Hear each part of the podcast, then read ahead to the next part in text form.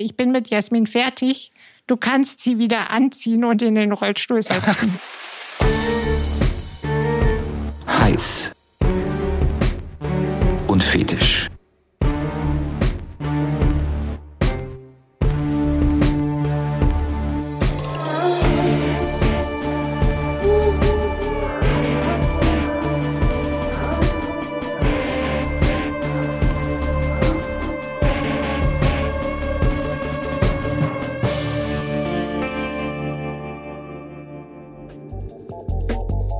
Herzlich willkommen zu Heiß und Fetisch.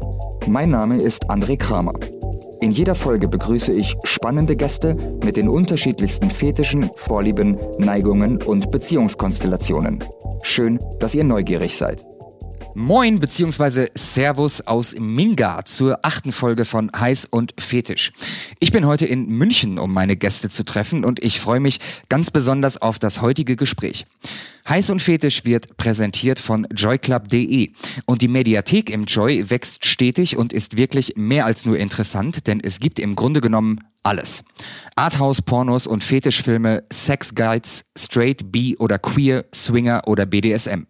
Die Joy Club Mediathek lässt keine Wünsche offen und egal auf was ihr steht und welcher Film in eurem Kopfkino läuft, ihr werdet einen Film in der Mediathek auf joyclub.de dazu passend finden. Premium-Mitglieder bekommen sogar jede Woche neue und kostenlose Filme. Es lohnt sich also gleich mehrfach auf joyclub.de zu stöbern, zu schauen, sich einzubringen und inspirieren zu lassen. Mein Name ist André Kramer, Comedian aus St. Pauli und euer Gastgeber bei Heiß und Fetisch. Warum freue ich mich heute ganz besonders? Dieser Podcast ist dazu da, um Tabus zu brechen und mit Vorurteilen abzubauen. Und ein großes Tabu ist leider immer noch Sexualität und beziehungsweise mit Behinderung.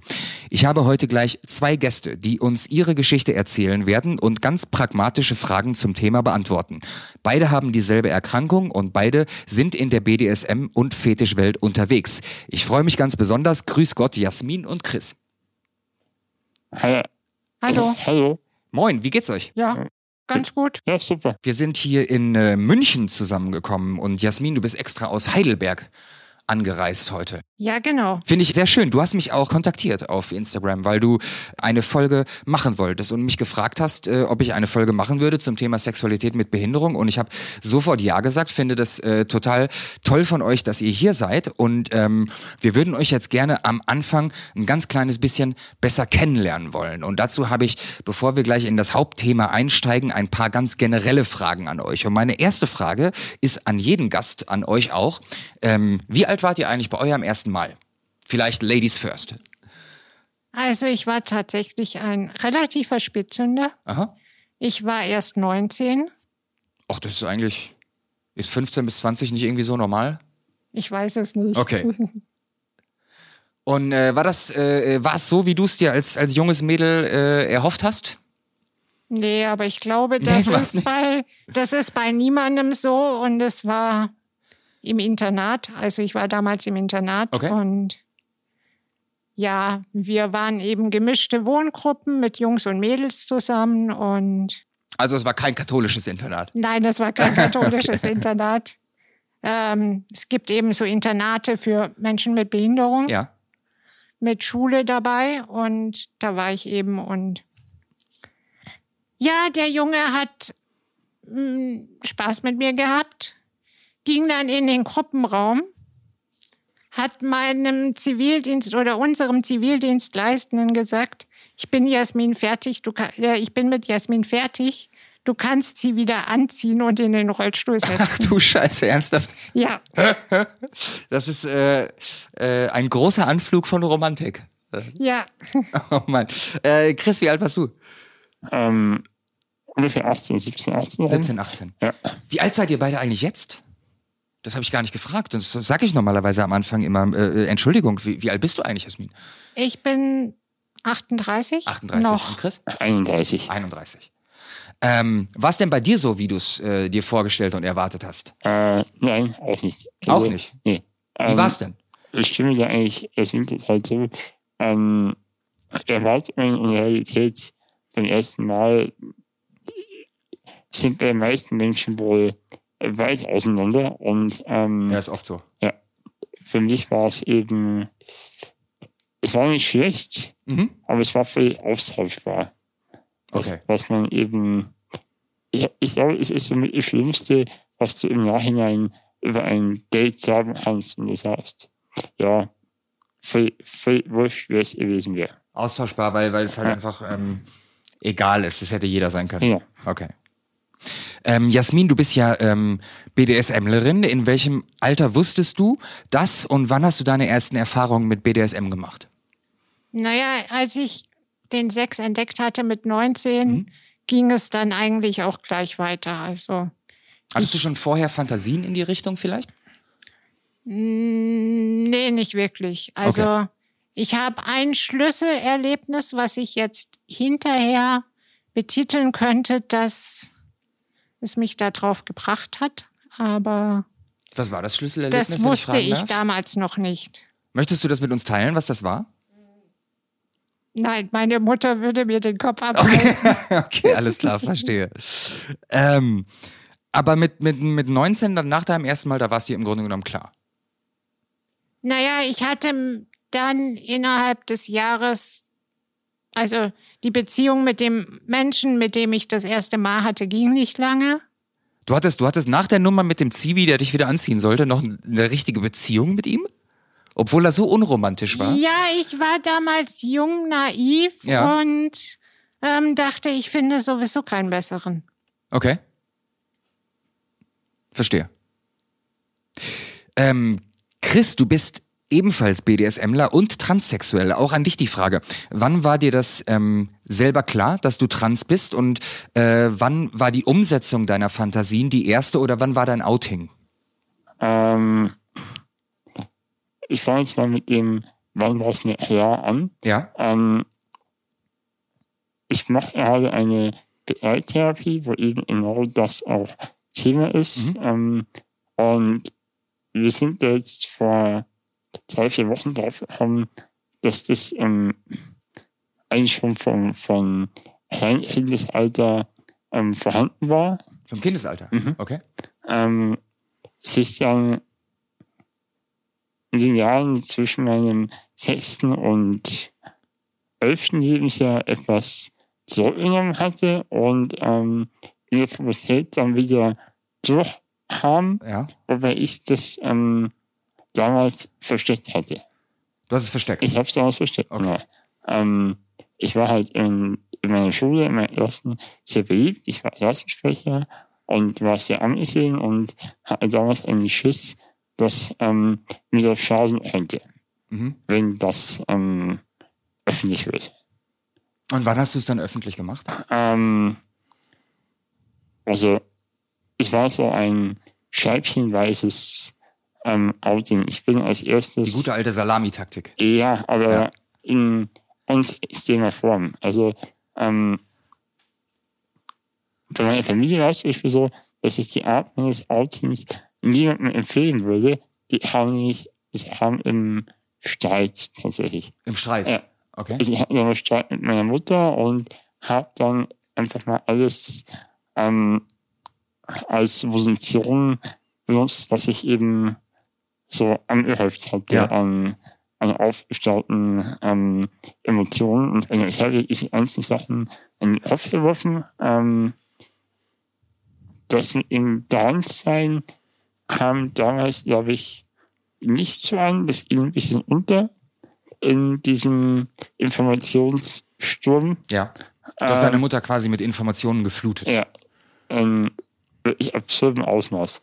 Und Worauf hat sie am meisten reagiert? Ähm, ich hab gedacht, ich weiß das alles schon, aber danke, dass du mir endlich äh, auch ins Gesicht sagst. Also sie hat auch schon vermutet, dass du trans sein Sie könntest. hat, sie hat eben schon gemerkt, dass ich pansexuell bin, weil sie damals äh, dachte, ich wäre homosexuell. Ja. Sie hat mir ne, und zum BDSM-Bereich vermutet und sie hat auch das Downsein schon irgendwie gespürt, auf alle Fälle. Okay. Ja, und daher war das für sie jetzt wenig schockierend. Ich war ähm, dann etwas überrascht, einerseits in der Situation erst recht sauer, Mhm.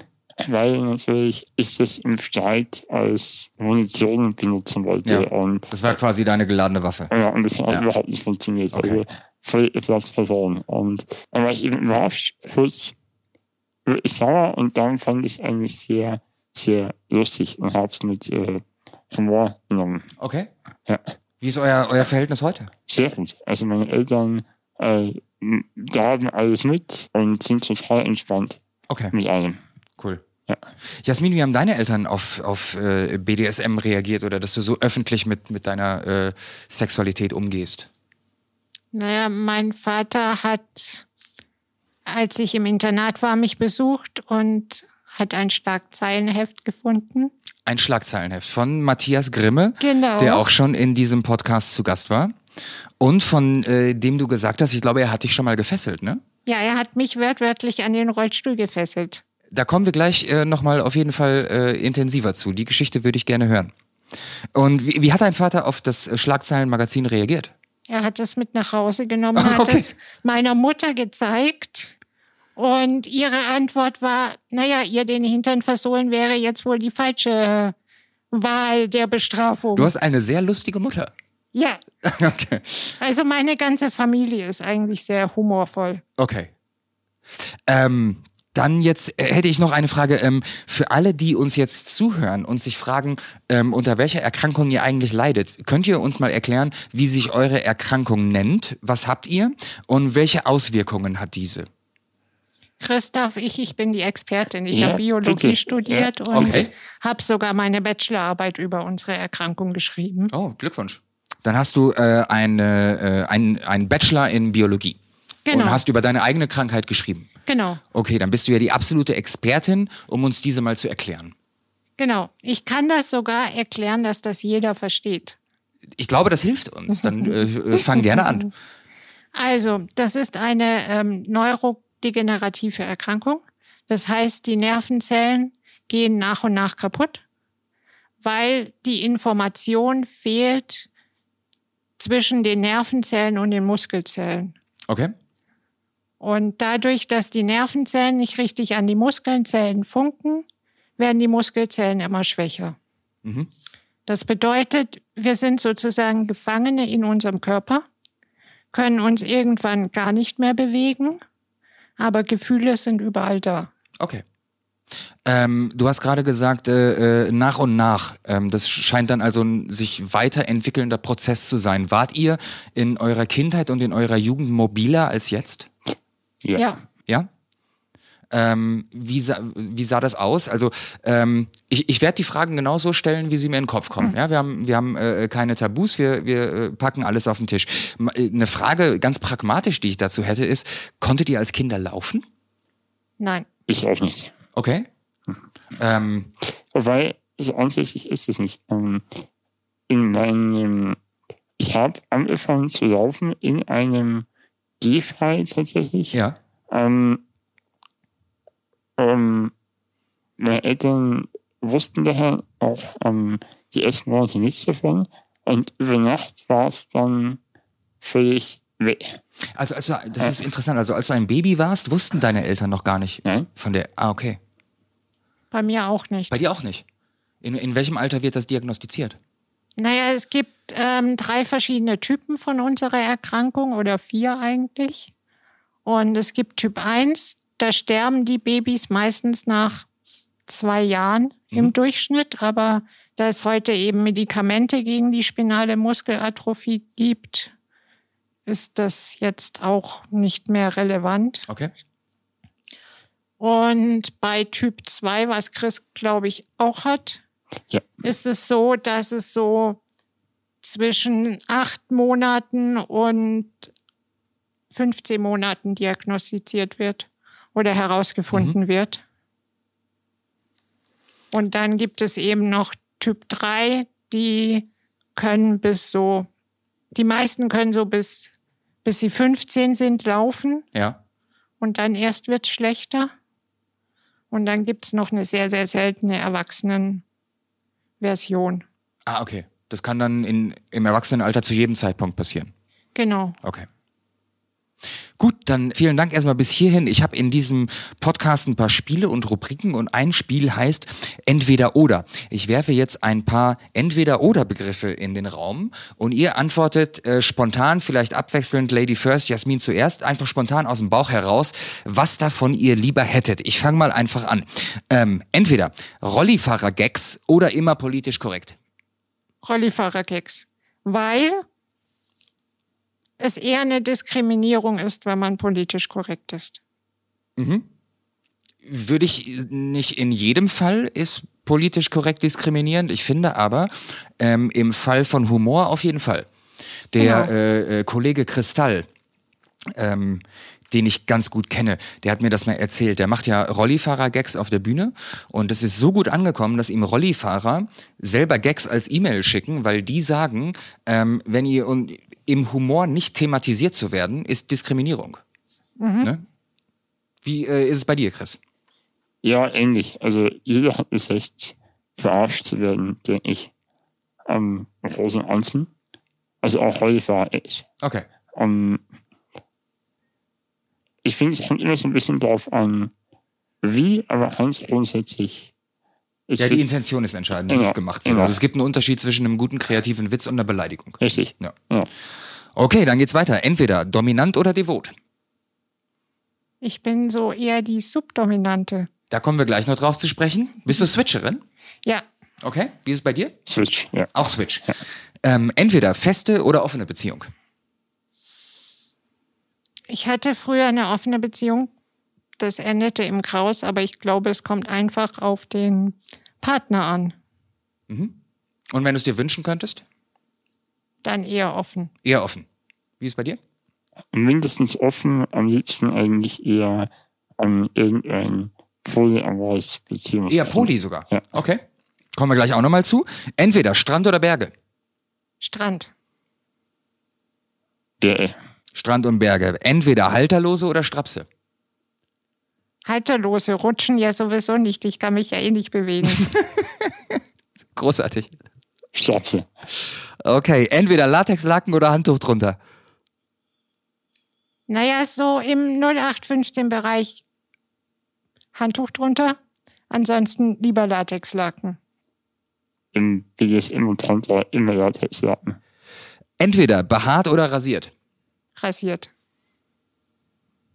Für mich persönlich an mir selber rasiert. Ja. Bei, bei meinen Partnern und Partnerinnen ist es mir ziemlich wurscht. Okay.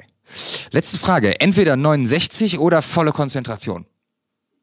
Volle Konzentration. Volle Konzentration. Volle Konzentration, da sind wir uns einig. Ähm, okay, das war entweder oder. Vielen Dank bis hierhin. Ich, äh, wir kommen jetzt in den Hauptteil. Könnt ihr unseren Zuhörern zu Beginn etwas über eure Geschichte erzählen? Eure Kindheit und Jugend, wie war die so? Naja, ich bin halt aufgewachsen und es war ganz in Ordnung. Also ich hatte halt, bis ich fünf war oder so, einen Kinderwagen Mhm. und hatte da ein ziemlich dramatisches Erlebnis, als ein kleiner Junge auf mich gezeigt hat und gesagt hat, guck mal, der Junge da sitzt immer noch im Kinderwagen. Oha. Ja, also ich wurde meines Genders geraubt. Okay. Ähm, wie hat sich das äh, angefühlt für dich mit fünf? Hast du das äh, schon als Diskriminierung wahrgenommen? Ja, Okay. Mit fünf schon? Ja, also ich meine, man, man merkt das ja erst, also man ist sich dessen ja erst hinterher bewusst, aber ich habe das damals schon als Beleidigung gesehen. Okay. Deine äh, Kindheit und Jugend, Chris, wie, wie war die so? Wie hast du die wahrgenommen? Ähm, sehr glücklich und sehr behütet eigentlich. Also ich bin Einzelkind und ähm, war immer das, der absolute Mittelpunkt von, von meinem Familienleben. Ähm, und ich möchte meine Kindheit äh, nicht missen. Das ist schön. Ähm, möchte jetzt natürlich überhaupt gar nichts triggern, aber ähm, ich stelle die Frage trotzdem, ähm, weil es auch ein Teil der Aufklärung ist. Ähm, welche Diskriminierungserfahrungen musstet ihr durchleben? Wir können uns das ja im Grunde genommen gar nicht vorstellen. Also so viel Empathie hat wahrscheinlich kein Mensch, um sich euren Alltag ta tatsächlich vorzustellen und, und was das bedeutet. Ähm, was für Diskriminierungserfahrungen jetzt außer das im Alter von fünf ähm, musstet ihr aufgrund eurer Erkrankung durchmachen? Naja, ich meine, da ich ja im Internat, seit ich im Internat bin, seit ich 14 war, ähm, war das eigentlich kein Problem, weil da waren ja auch andere behinderte Menschen. Ja.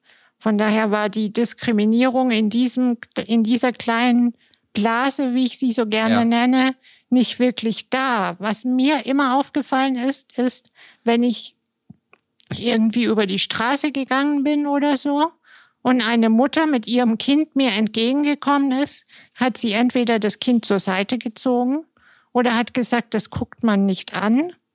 Ist dein Ernst? Ja, und das finde ich richtig schlimm, weil Kinder sind neugierig, Kinder sind offen und Kinder wollen fragen. Ja. Und ihr seid so offene Menschen, ihr würdet die Fragen von Kindern auch beantworten, nehme ich an. Ja, auch ja, kindgerecht. Ja. ja. Aber da, also das guckt man nicht an, also das ist schrecklich. Also ja. furchtbar. Wenn sie sich jetzt das Kind zur Seite zieht, weil sie Angst hat, es überfahren wird, das hätte man ja noch verstehen können, aber äh, das ist äh, wirklich eine brutale Aussage. Wie, wie ist es bei dir gewesen, Chris? Was, was war so, würdest du sagen, vielleicht die schlimmste Diskriminierungserfahrung deines Lebens? Also ich weiß nicht, ob es die schlimmste Diskriminierung war, aber eine, äh, die dramatischste Erfahrung meiner Kindheit war im Zoo. Mhm. Und das ist eigentlich genau das Gegenteil. Hier in München im Zoo? Im Zoo, ja, mhm. hier in München, genau. Und ähm, also eigentlich genau das Gegenteil von dem passiert, was Jasmin halt gesagt hat. Ähm, mir ist aber so, ich habe meinen ersten äh, E-Rollstuhl bekommen, da war ich drei Jahre alt. Und dann war ich fünf, sechs und dann war ich eben das erste Mal diesem Stuhl ähm, im Tierpark und ich hatte das Gefühl, dass ich viel interessanter war für die Menschen als die Tiere, die, die es dort zu sehen gab. Und ähm, aber nicht für, für, ähm, für Kinder, andere Kinder, sondern für Erwachsene. Ich ah, okay. wurde durchgehend angeschaut. Okay. Ähm, was bei mir im Endeffekt dazu erfüllt hat, ähm, dass ich mich ähm, auch heute noch in Menschenmassen sehr unwohl fühle. Weil du dich äh, angestarrt Weil fühlst? ich, ja, ich, ich weiß mittlerweile natürlich, dass das nicht der, nicht der Realität entspricht, dass jetzt jeder auf mich ähm, also dass mich jetzt jeder anschaut. Ja. Ähm, aber ich habe immer noch dieses ähm, Unwohlsein in mir, das ich damals als ähm, fünfjähriges Kind hatte. Das kann ich nachvollziehen. Das, äh, das ist wahrscheinlich hängen geblieben. Es ist hängen geblieben, ja. ja. Ähm, und ja, habe ich mich eben ähm, aus, aus Menschenmassen sehr zurückgezogen, ja. also auch für, für halt Zeit, auch im Teenageralter, war ich eigentlich nie in irgendwelchen Menschenmassen unterwegs. Und ähm, ich war auch auf einer, auf einer Schule mit sehr vielen äh, behinderten Kindern aller Art. Also von ähm, körperlich bis lernbehindert ja. war bei uns alles dabei. Da gab es es natürlich nicht. Ähm, in meinem Freundeskreis gab es es auch nicht ich habe es dann immer im Erwachsenenalter wieder kennengelernt, aber eher online tatsächlich. Inwiefern online? Ähm, auf Datingportalen oder auch auf Social Media, ja. ähm, durch meinen Blog, ähm, habe ich mich für gewisse Menschen zur Zielscheibe gemacht, tatsächlich. Ähm, das war mir aber vorher da, von daher war es ähm, da wenig erschreckend. Okay. Über äh, Datingportale reden wir äh, äh, gleich auf jeden Fall noch. Ähm, mm, ich habe noch eine, eine, generelle Frage an euch. Seid ihr eigentlich gerade aktuell in einer Beziehung oder seid ihr Single? Ich bin im Moment freiwillig. Du bist freiwillig, okay. Ich bin in einer Beziehung, bin aber trotzdem nicht vereben, sagen wir so.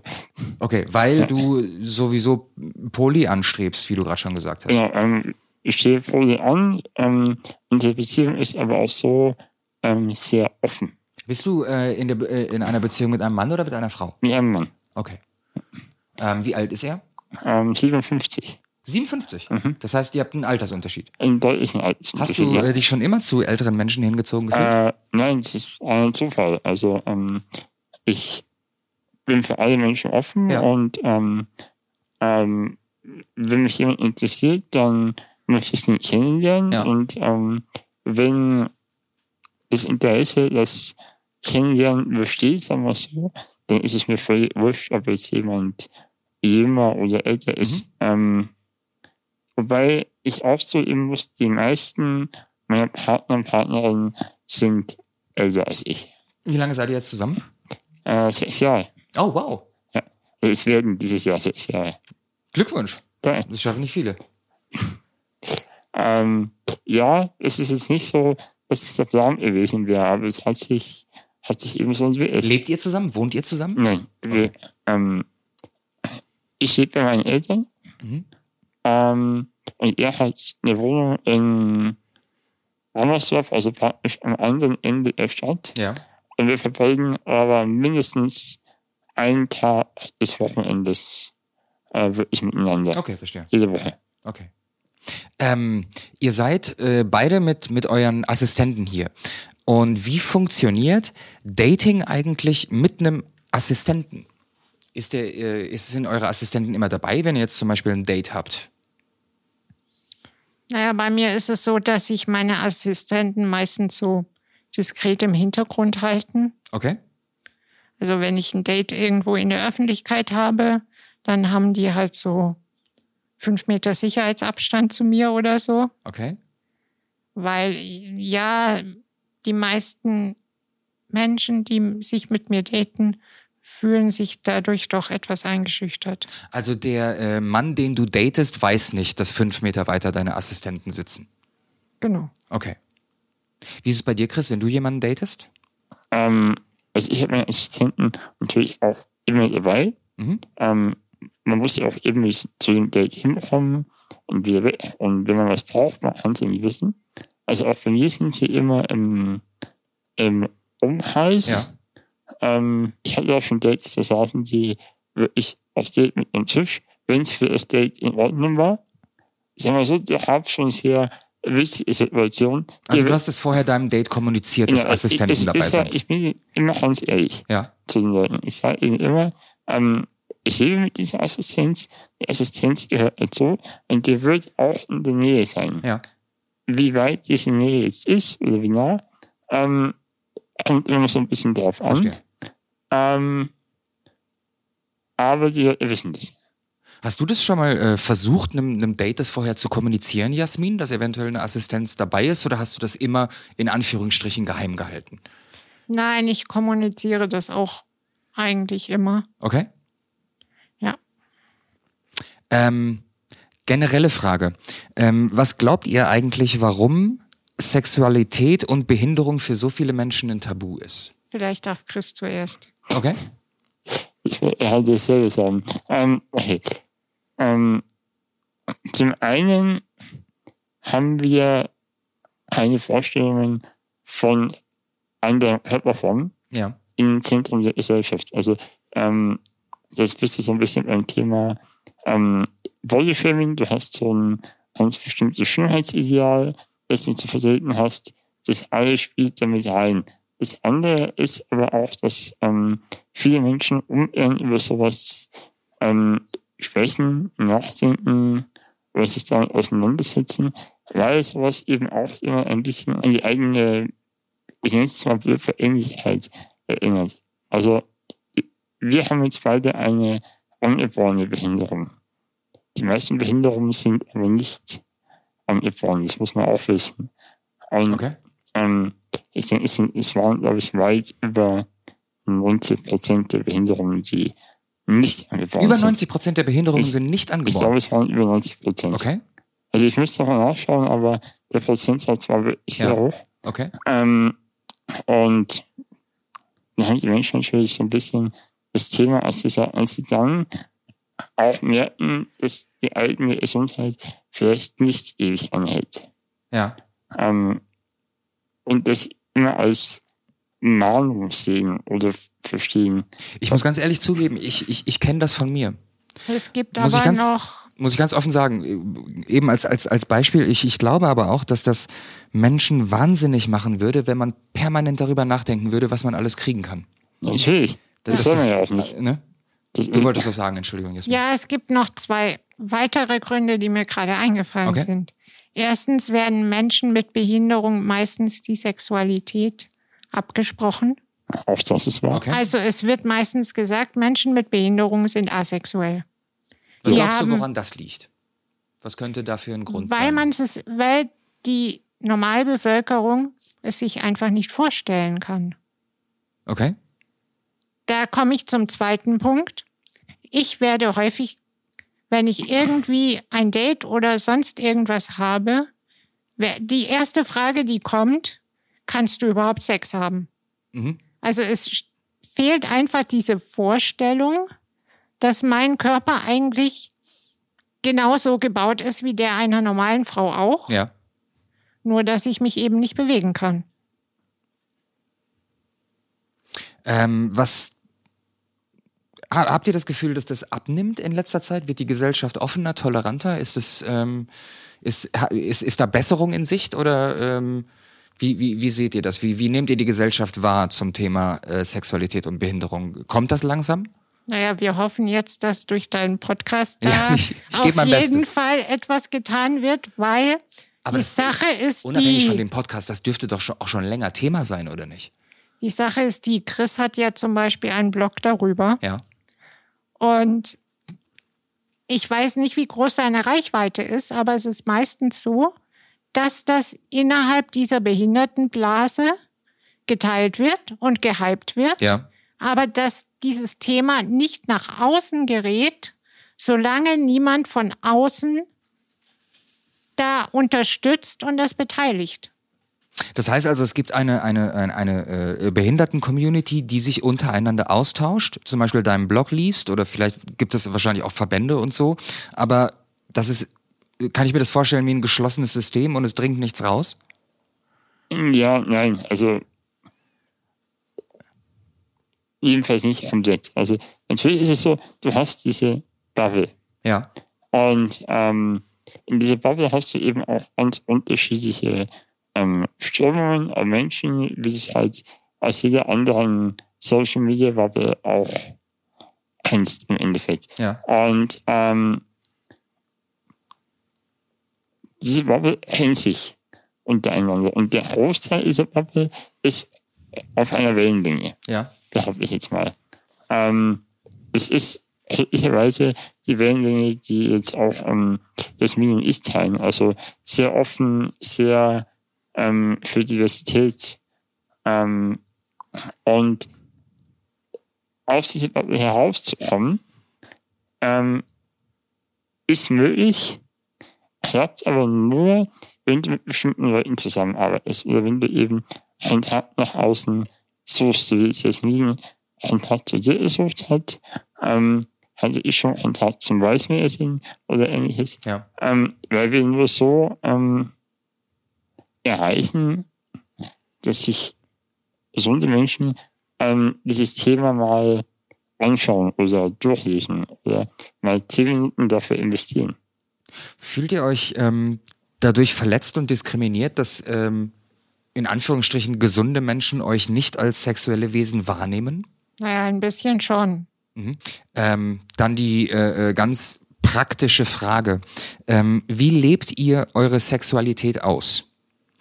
Ähm, in Bezug zu Partnern, ähm, in Bezug zu Assistenten. Braucht ihr da Hilfe oder braucht ihr... Äh, Du, du merkst, ich komme ins, ins Stottern, weil ich äh, euch nicht zu nahe treten möchte. Ähm, ich stelle die Frage aber ganz so, wie, wie sie halt ist. Wie, wie habt ihr Sex? Naja, das kommt tatsächlich drauf an, wer unser Partner ist. Also wenn wir jetzt mit jemandem ohne Einschränkung Sex haben Mhm. oder nur eine geringe Bewegungseinschränkung, dann funktioniert das eigentlich relativ normal. Ja. Da muss halt nur der Partner den aktiven Part übernehmen. Aber wenn natürlich Chris und ich jetzt zusammenkommen würden, Ja. dann bräuchten wir wahrscheinlich Sexualassistenz. Es gibt, äh, das habe ich im, im, in der, äh, im Vorfeld in der Recherche schon äh, gelesen, es gibt Sexualbegleiter, ne? Ja. Könnt ihr uns mal, mal kurz erklären, für die, die es noch nie gehört haben und sich darunter nichts vorstellen können, was ist die Aufgabe eines Sexualbegleiters? Es gibt Sexualbegleitung und Sexualassistenz, das muss man unterscheiden. Okay, dann äh, erklär uns gerne den Unterschied zwischen Sexualbegleitung Ähm, und Assistenz. Also Sexualbegleitung ist eigentlich dafür da, um, ähm, wie erst am besten, um Sexualität bei behinderten Menschen etwas zu fördern, um es zu stärken, um Selbstbildung und so betreiben. Ja. Das fällt auch unter Prostitution bei uns in Deutschland. Das fällt unter Das Prostitution. ist Prostitution. Okay. Ähm, auch wenn, ähm, wenn das ISBB, also eben das Institut, das diese Lehrgänge anbietet, ähm, zu den Leuten immer sagt, ihr dürft keinen Geschlechtsverkehr mit anbieten, um eben diese Abgrenzung zum ähm, Sexuell zu wahren. Ja. Ähm, es ist eben ganz oft so, dass das nicht ähm, stattfindet bei den jeweiligen Menschen, die diese Dienstleistung anbieten. Glücklicherweise, muss ich sagen. Ähm, und Sexualassistenz ist eben sehr, ähm, sehr auf andere Dinge bezogen. Also es kann schon damit losgehen zu sagen, ähm, beschaffst du mir ein Kondom? Okay. Das kann da schon drunter fallen. Mhm. Oder ähm, ähm, du mal den Vibrator an oder ähnliche Sachen. Das will man dann eher darunter einordnen. Verstehe. So habe ich das damals gelernt. Hattet ihr schon mal Sexualassistenz? Ja, Okay. Ähm, mögt ihr uns darüber was erzählen? sehr gerne. Möchtest du anfangen oder soll ich? Nee, mach du zuerst. Okay. Also ich bin mit einer Sexualbegleitung sehr gut befreundet, die Ja. hier in, in München und der Umgebung arbeitet. Ähm, mit der habe ich auch schon gemeinsame Projekte für mein Blog gemacht. Ähm, und wir haben uns eben kennengelernt, weil ich ihre Dienste in Anspruch ähm, genommen habe. Ja. Ähm, wie, wie läuft es ab? Ähm, man fragt einen Termin an, wie man das von jeder anderen Terminanfrage eben auch kennt. Ähm, dann trifft man sich und dann führt man erstmal ein Erstgespräch, Mhm. das Sexualarbeit überhaupt ein Bild davon entwickeln kann, was hier eigentlich ähm, äh, Thema ist. Ja.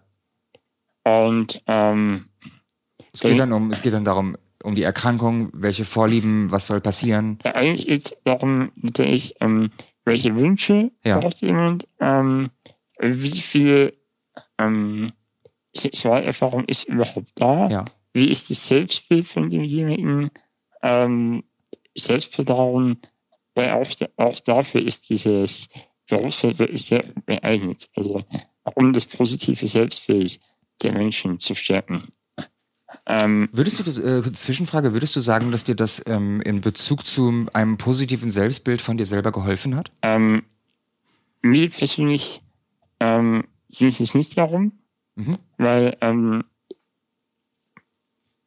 mein Selbstvertrauen war durch meine Erfahrungen im sexuellen Bereich und BDSM einfach schon, es war schon da. Ja. Ähm, aber ähm, mir ging es damals darum, ich wollte eine ganz bestimmte Erfahrung machen. Also ich habe mich für Tantra interessiert Mhm. ähm, habe dann monatelang auf Datingseiten geschaut, ob ich irgendjemanden finde, mit dem ich das ähm, ähm, ausleben kann, mit dem ich diese Erfahrung machen kann. Ähm, die Angebote waren da, die haben mir aber immer sehr ähm, zweifelhaft vor. Mhm. Und dann habe ich gesagt, hey, ähm, ich muss nicht schauen, wie ich, dieses, wie ich mit diesem Wunsch erfüllen kann. Und habe ich dann umgeschaut, ob es nicht irgendwo einen Workshop gibt oder ein äh, Massagestudio. Ja. Und kam eben dann auf ihre Website und habe sie dann nach einem Angebot gefragt, das sie Smanta nennt. Also das ist die Verbindung aus BDSM und Tantra Ja. und ähm, das fand ich auch interessant. Und habe einen Termin angefragt und dann ähm, haben wir uns getroffen. Und konntest du dann eine Tantra-Erfahrung machen? Ja. Und hab, äh, ähm, war es so, wie du es dir vorgestellt hast? War es schön? Äh, es war wunderbar. Also ich muss ehrlich sagen, ich war absolut tiefenentspannt, ich war sehr beeindruckt und ich konnte sogar in meine Beziehung etwas mit hineinnehmen. Okay. Also das heißt, du warst zu dem Zeitpunkt in einer Beziehung. Ich war damals schon mit meinem Lebensgefährten Mit zusammen. dem jetzigen. Ja. Wie hat der darauf reagiert, dass du ähm, äh, eine, zu einer Sexualassistentin gehst? Ähm, er hat mich sehr Fragen gestellt. Ähm, Im Vorfeld bist du dir sicher? Mhm. Ja, hey, und im Nachhinein äh, hat Spaß gemacht, war es gut. Das war, Blöde Frage, aber warum ist er nicht mitgegangen zum Tantra? Das kann man ja auch als Paar machen. ähm, ja, es kann man auch als Paar machen. Ähm, äh, da ist es ja so, dass ähm, er sich mit ähm, Sexualität in Gruppen, also mit etwas, das nicht nur zwischen uns beiden stattfindet, etwas schwer tut, Okay, verstehe. ähm, wir arbeiten kann. Okay. Jasmin, erzähl uns was über deine wilde Phase. Naja, ich war damals auf einer Plattform angemeldet, wo ich eben relativ viele Dates generieren konnte in kürzester Zeit. Was war das für eine Plattform? Das war poppen.de. Poppen.de. Gibt's die überhaupt heute noch? Ja, Okay. Äh, wie lange ist das her? Wann, wann das war war deine so wilde ungefähr Phase? 13 Jahre, Also mit Mitte 20. 25, genau. Okay. Und äh, wie viele Dates hattest du da? Naja, so ungefähr zwei pro Woche. Zwei pro Woche. Aber Vollgas gegeben, Ja. Mädel. Okay. Über, über welchen Zeitraum? Oh, ich glaube so fünf, sechs Monate oder so. Ah, es war richtig Vollgas gegeben. Ja. Und meine Assistenten hatten dann eben irgendwann mal Angst um mich, Okay.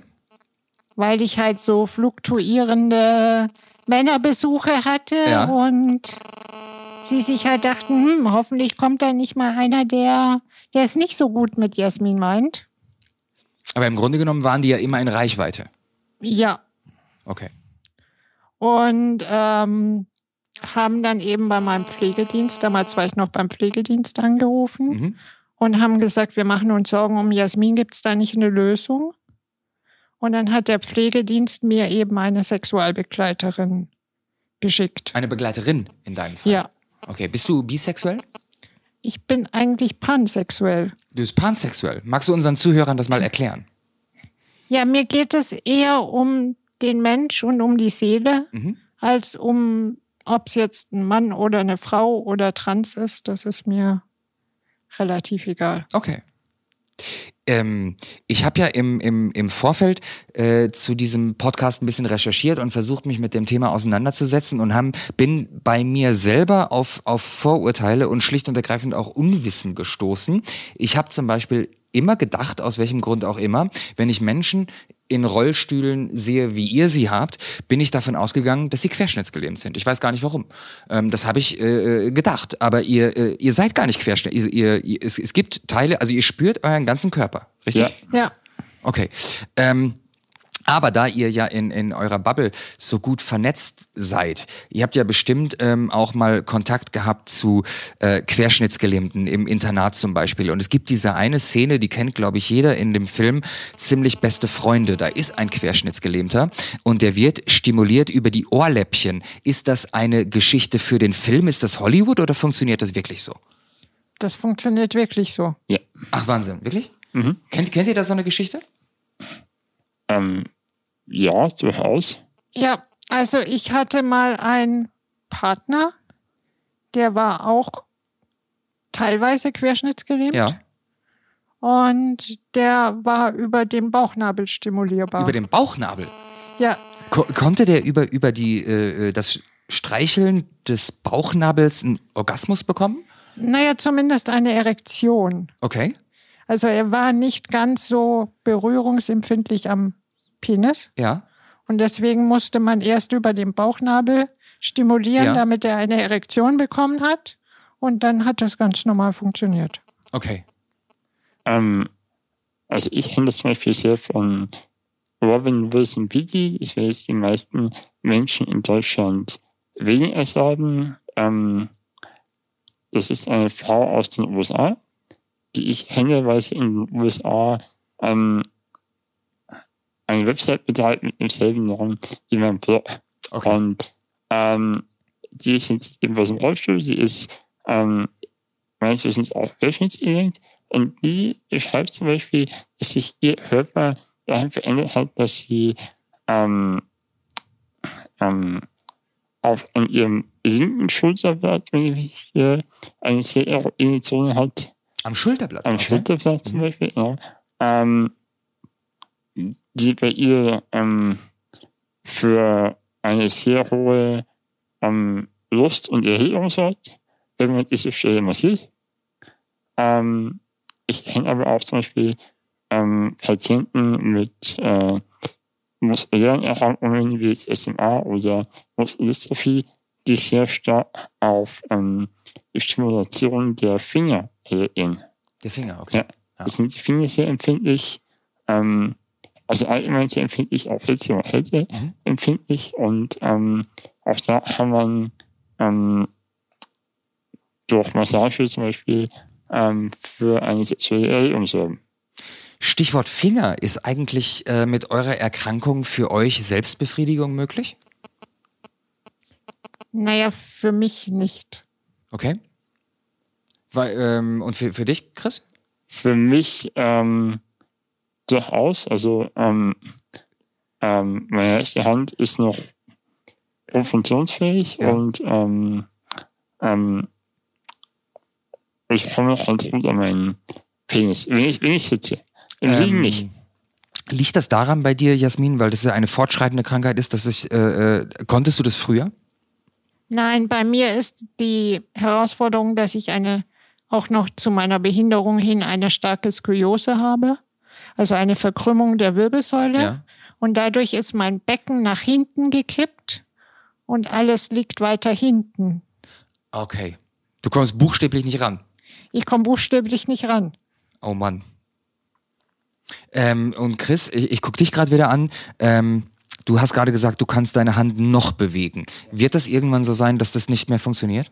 Wenn ich jetzt nicht irgendwann ähm, das neue Medikament bekomme, das jetzt ähm, vor kurzem zugelassen wurde, wird es irgendwann so sein, dass das nicht mehr funktioniert. Es gibt also ein, gerade ein neues Medikament auf dem Markt, das Ja. gerade eine Zulassung bekommen hat. Genau, also wir haben jetzt ähm, Ja, das steht in deinem Kühlschrank.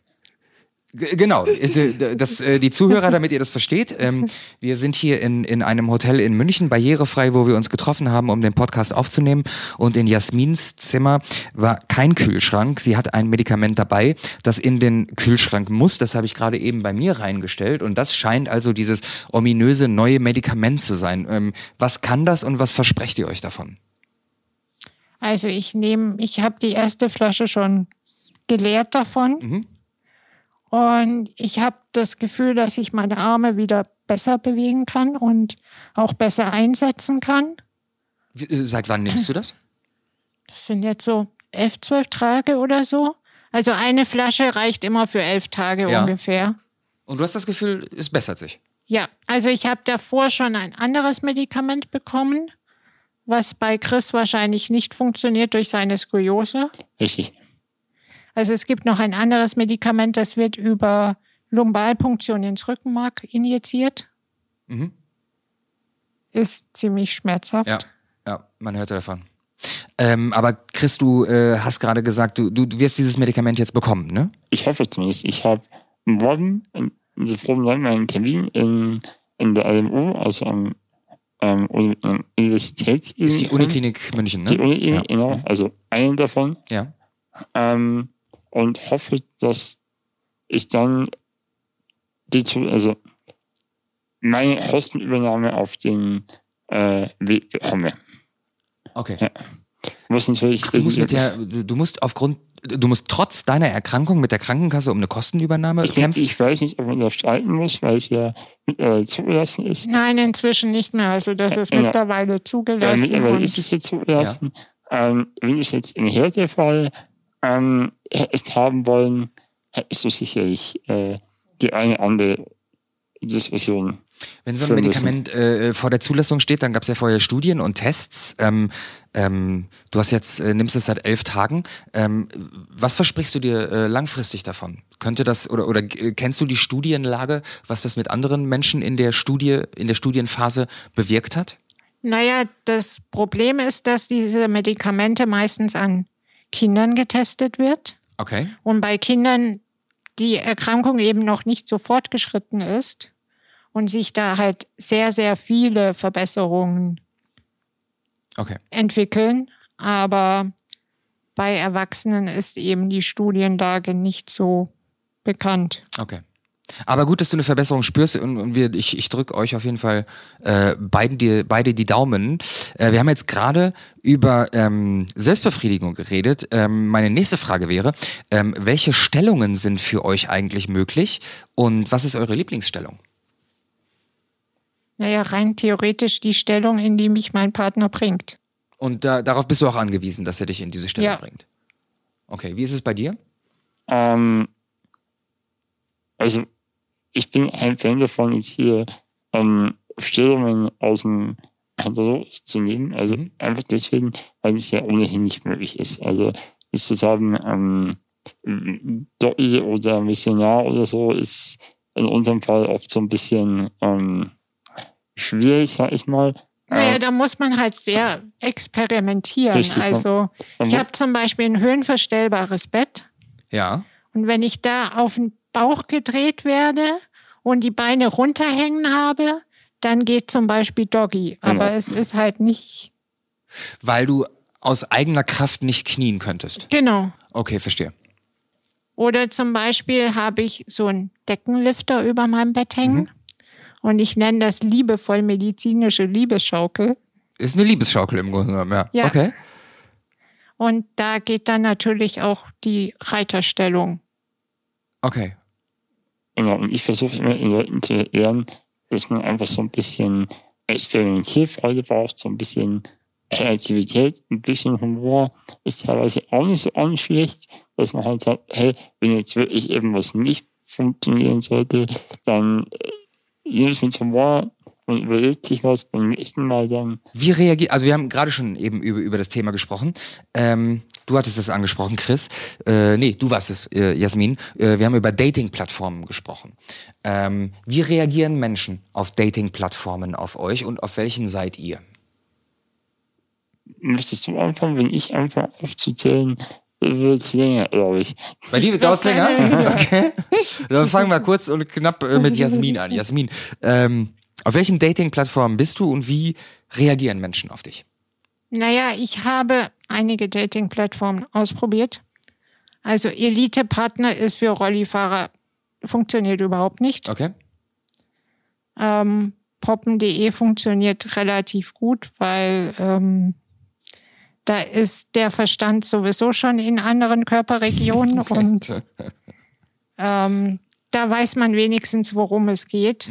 Chris, auf welchen, du hast gesagt, du äh, brauchst länger. Äh, Auf welchen Dating-Plattformen bist du? Alle? Du hast ja so ungefähr. Du hast, du hast ja mitzählen. Also Schalter, Poppen.de, Gay.de, Flash Romeo, äh, Royal, ähm, Menschen als Singles, äh, Parship habe ich ausprobiert, Lavo, Tinder, Grindr. Okay, wir ähm, halten fest, Chris ist tatsächlich überall. Du bist überall. Ähm, ich habe die SZ noch vergessen. Die SZ, da bist du auch. Okay. Ja, und die Latexzentrale bin ich auch. Äh, für diejenigen, die es nicht kennen, äh, äh, falls äh, äh, ihr gerade zuhört, SZ ist äh, die Sklavenzentrale und dann gibt's die Latexzentrale.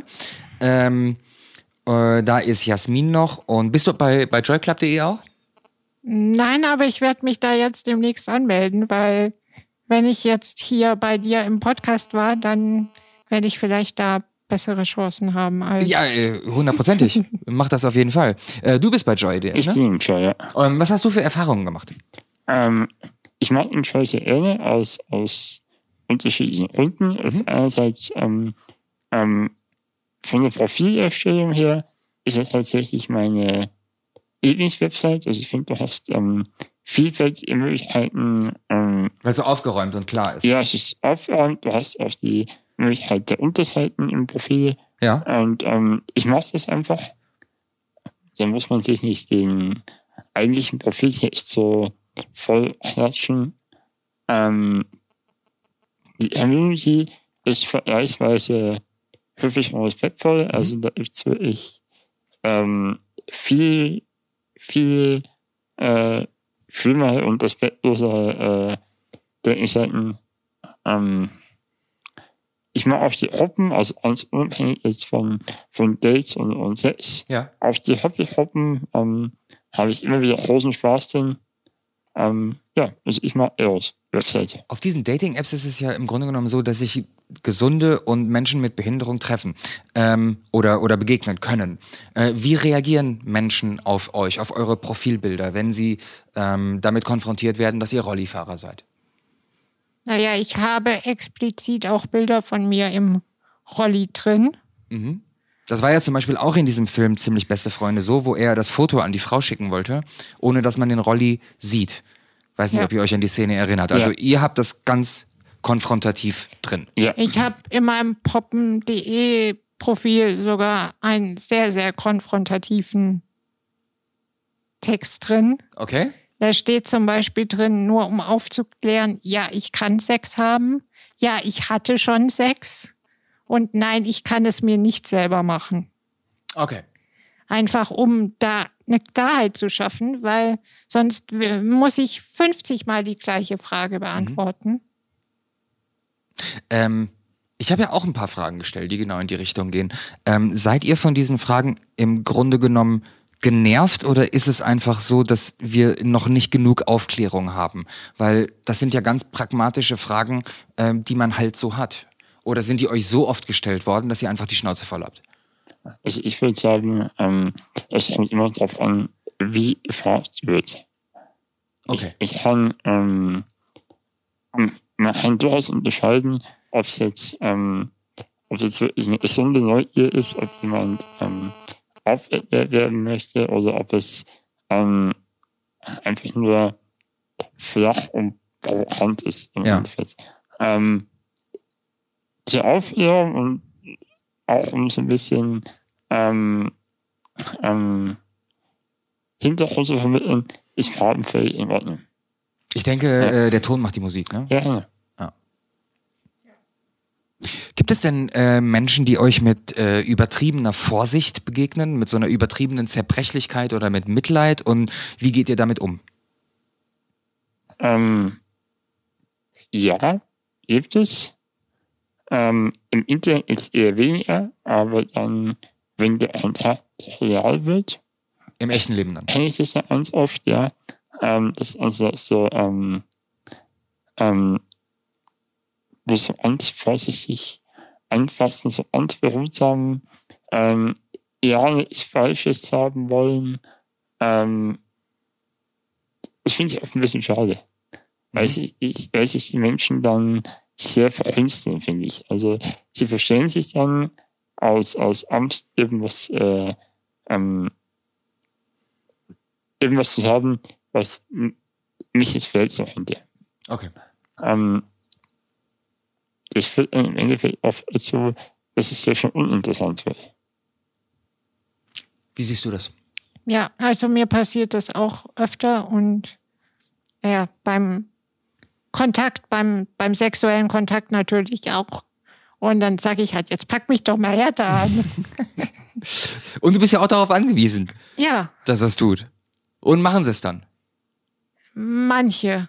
Okay. Und die anderen sind eh raus. Ja. Also, um da nochmal einzuhaken, ähm,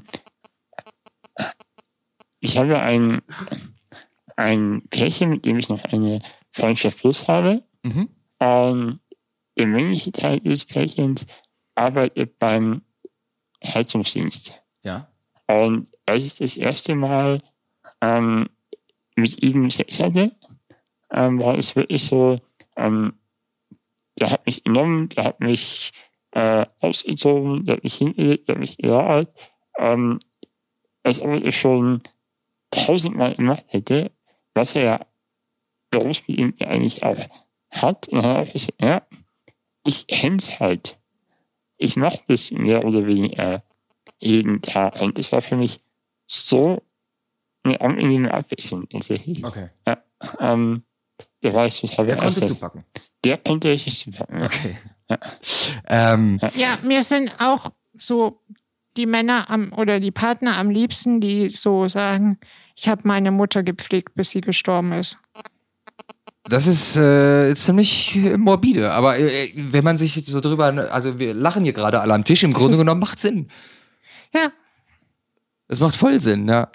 Ähm, meine ganz andere Frage. Wie, ich gehe mal davon aus, ihr seid Risikopatienten. Wie habt ihr eigentlich die Corona-Zeit er, äh, erlebt und konntet ihr in der Corona-Zeit daten? Vor, äh, vor Impfung. also ich mache das trotzdem. Mir ist das, Du hast gedatet, auch in Corona. ja, ich denke mir, wenn ich sterben soll, dann sterbe ich, aber da ich sowieso schon viermal dem Tod entrunnen bin, habe ich mit dem sowieso so ein, so ein Abkommen geschlossen. Du hast mit dem Toten ein Agreement. Genau. Was waren das für, für vier äh, Erlebnisse, wenn ich fragen darf? Mal eben kurz. Also ähm, zweimal bin ich als kleines Kind fast an einer Lungenentzündung gestorben.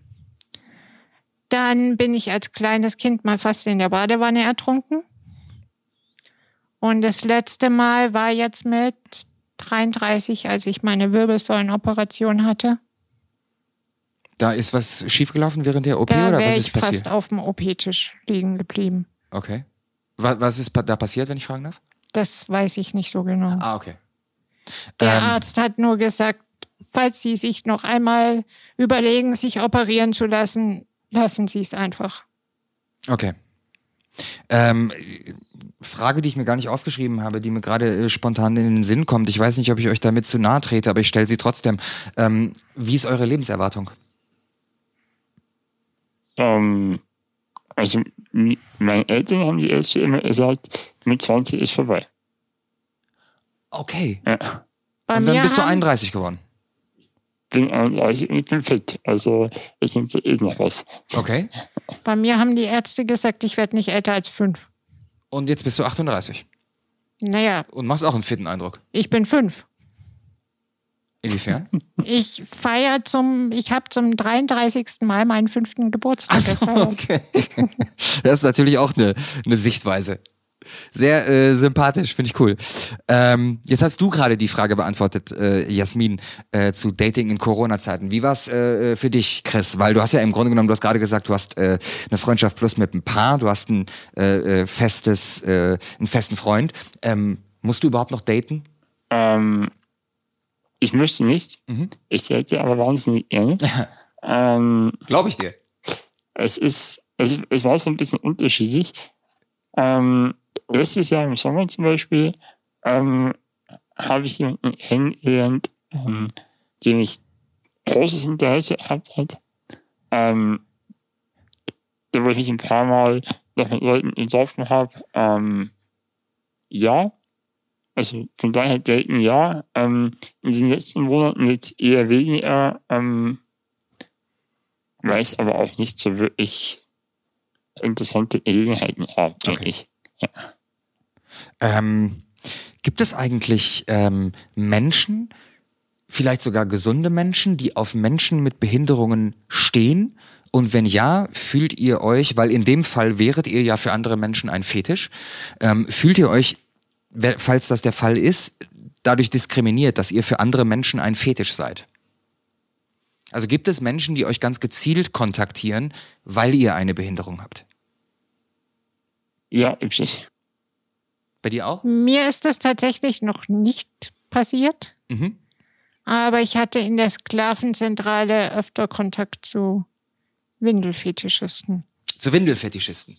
Ja. Da mache ich äh, demnächst eine, eine Folge zu. Aber jetzt nochmal, äh, Chris, du hast, äh, du hast gesagt, du hast es schon erlebt. Ja, also ähm, das nennt man Amyotizismus. Aha. Ähm, Im Endeffekt beschreibt es einen Deformationsfetischismus. Ein Der, Deformationsfetischismus. Ja. Okay. das ist so die, die ähm, offizielle Bezeichnung, wenn ich mich nicht täusche. Ähm, das richtet sich je nach Amelo oder Ameline ähm, an unterschiedlichen Behinderungen aus. Also das häufigste sind ähm, Amputation, dass ähm, die Männer oder Frauen diesem Fetisch eben auf Partner oder Partnerinnen stehen, die eine Amputation hinter sich haben. Ich glaube, das nennt man Amputismus, ne? Ähm, nee, Amylotatismus. Okay. Ja, also Amylo ohne Hit Mhm. tatsächlich. Ähm, und der WF hat sich eben entdehnt im Laufe der Zeit und ähm, jetzt erleben wir eigentlich alles von, von ähm, Rollschuhfahrern und Rollschuhfahrern über Menschen mit Amputationen. Ähm, seltener sind ähm, Sinnesbeeinträchtigungen, also äh, seh- oder hörbehindert. Das erlebt man nicht so häufig. Ähm, und da gibt es eben Menschen, die dort ihres Fetisches ähm, respektvoll agieren können, Mhm. die das ähm, gegenüber mit der Behinderung dann nicht ähm, ähm, wirklich Fetische sehen. Das kann man dann, ich würde es eher mit einer Vorliebe vergleichen, wie zum Beispiel Menschen, die auf blonde Haare stehen oder auf bestimmte Augenformen. Und dann gibt es eben ganz viele, und das ist leider ähm, meiner Meinung nach die Mehrheit, ähm, wirkliche Idioten, die dann wirklich bloß einen, ähm, ein Fetischobjekt suchen. Okay.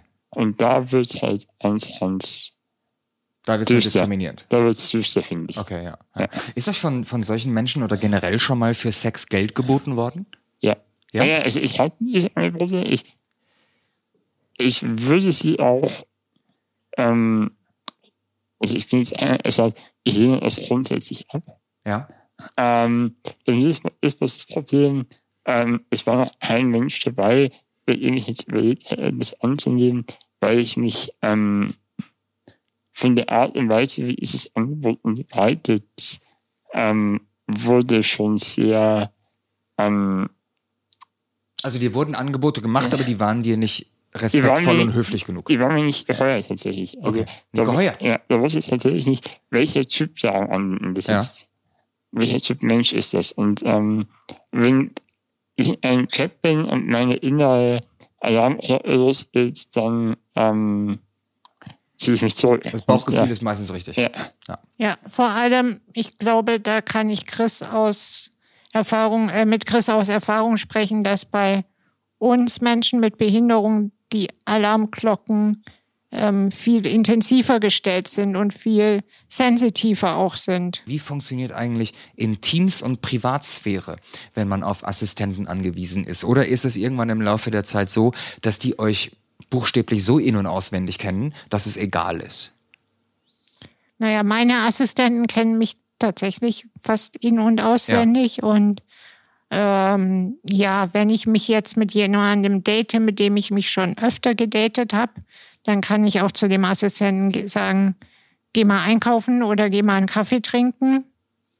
Und ich rufe dich dann an, wenn ich dich wieder brauche. Das ist das äh, Signal für, ich hätte jetzt gerne meine Privatsphäre. Genau. Okay.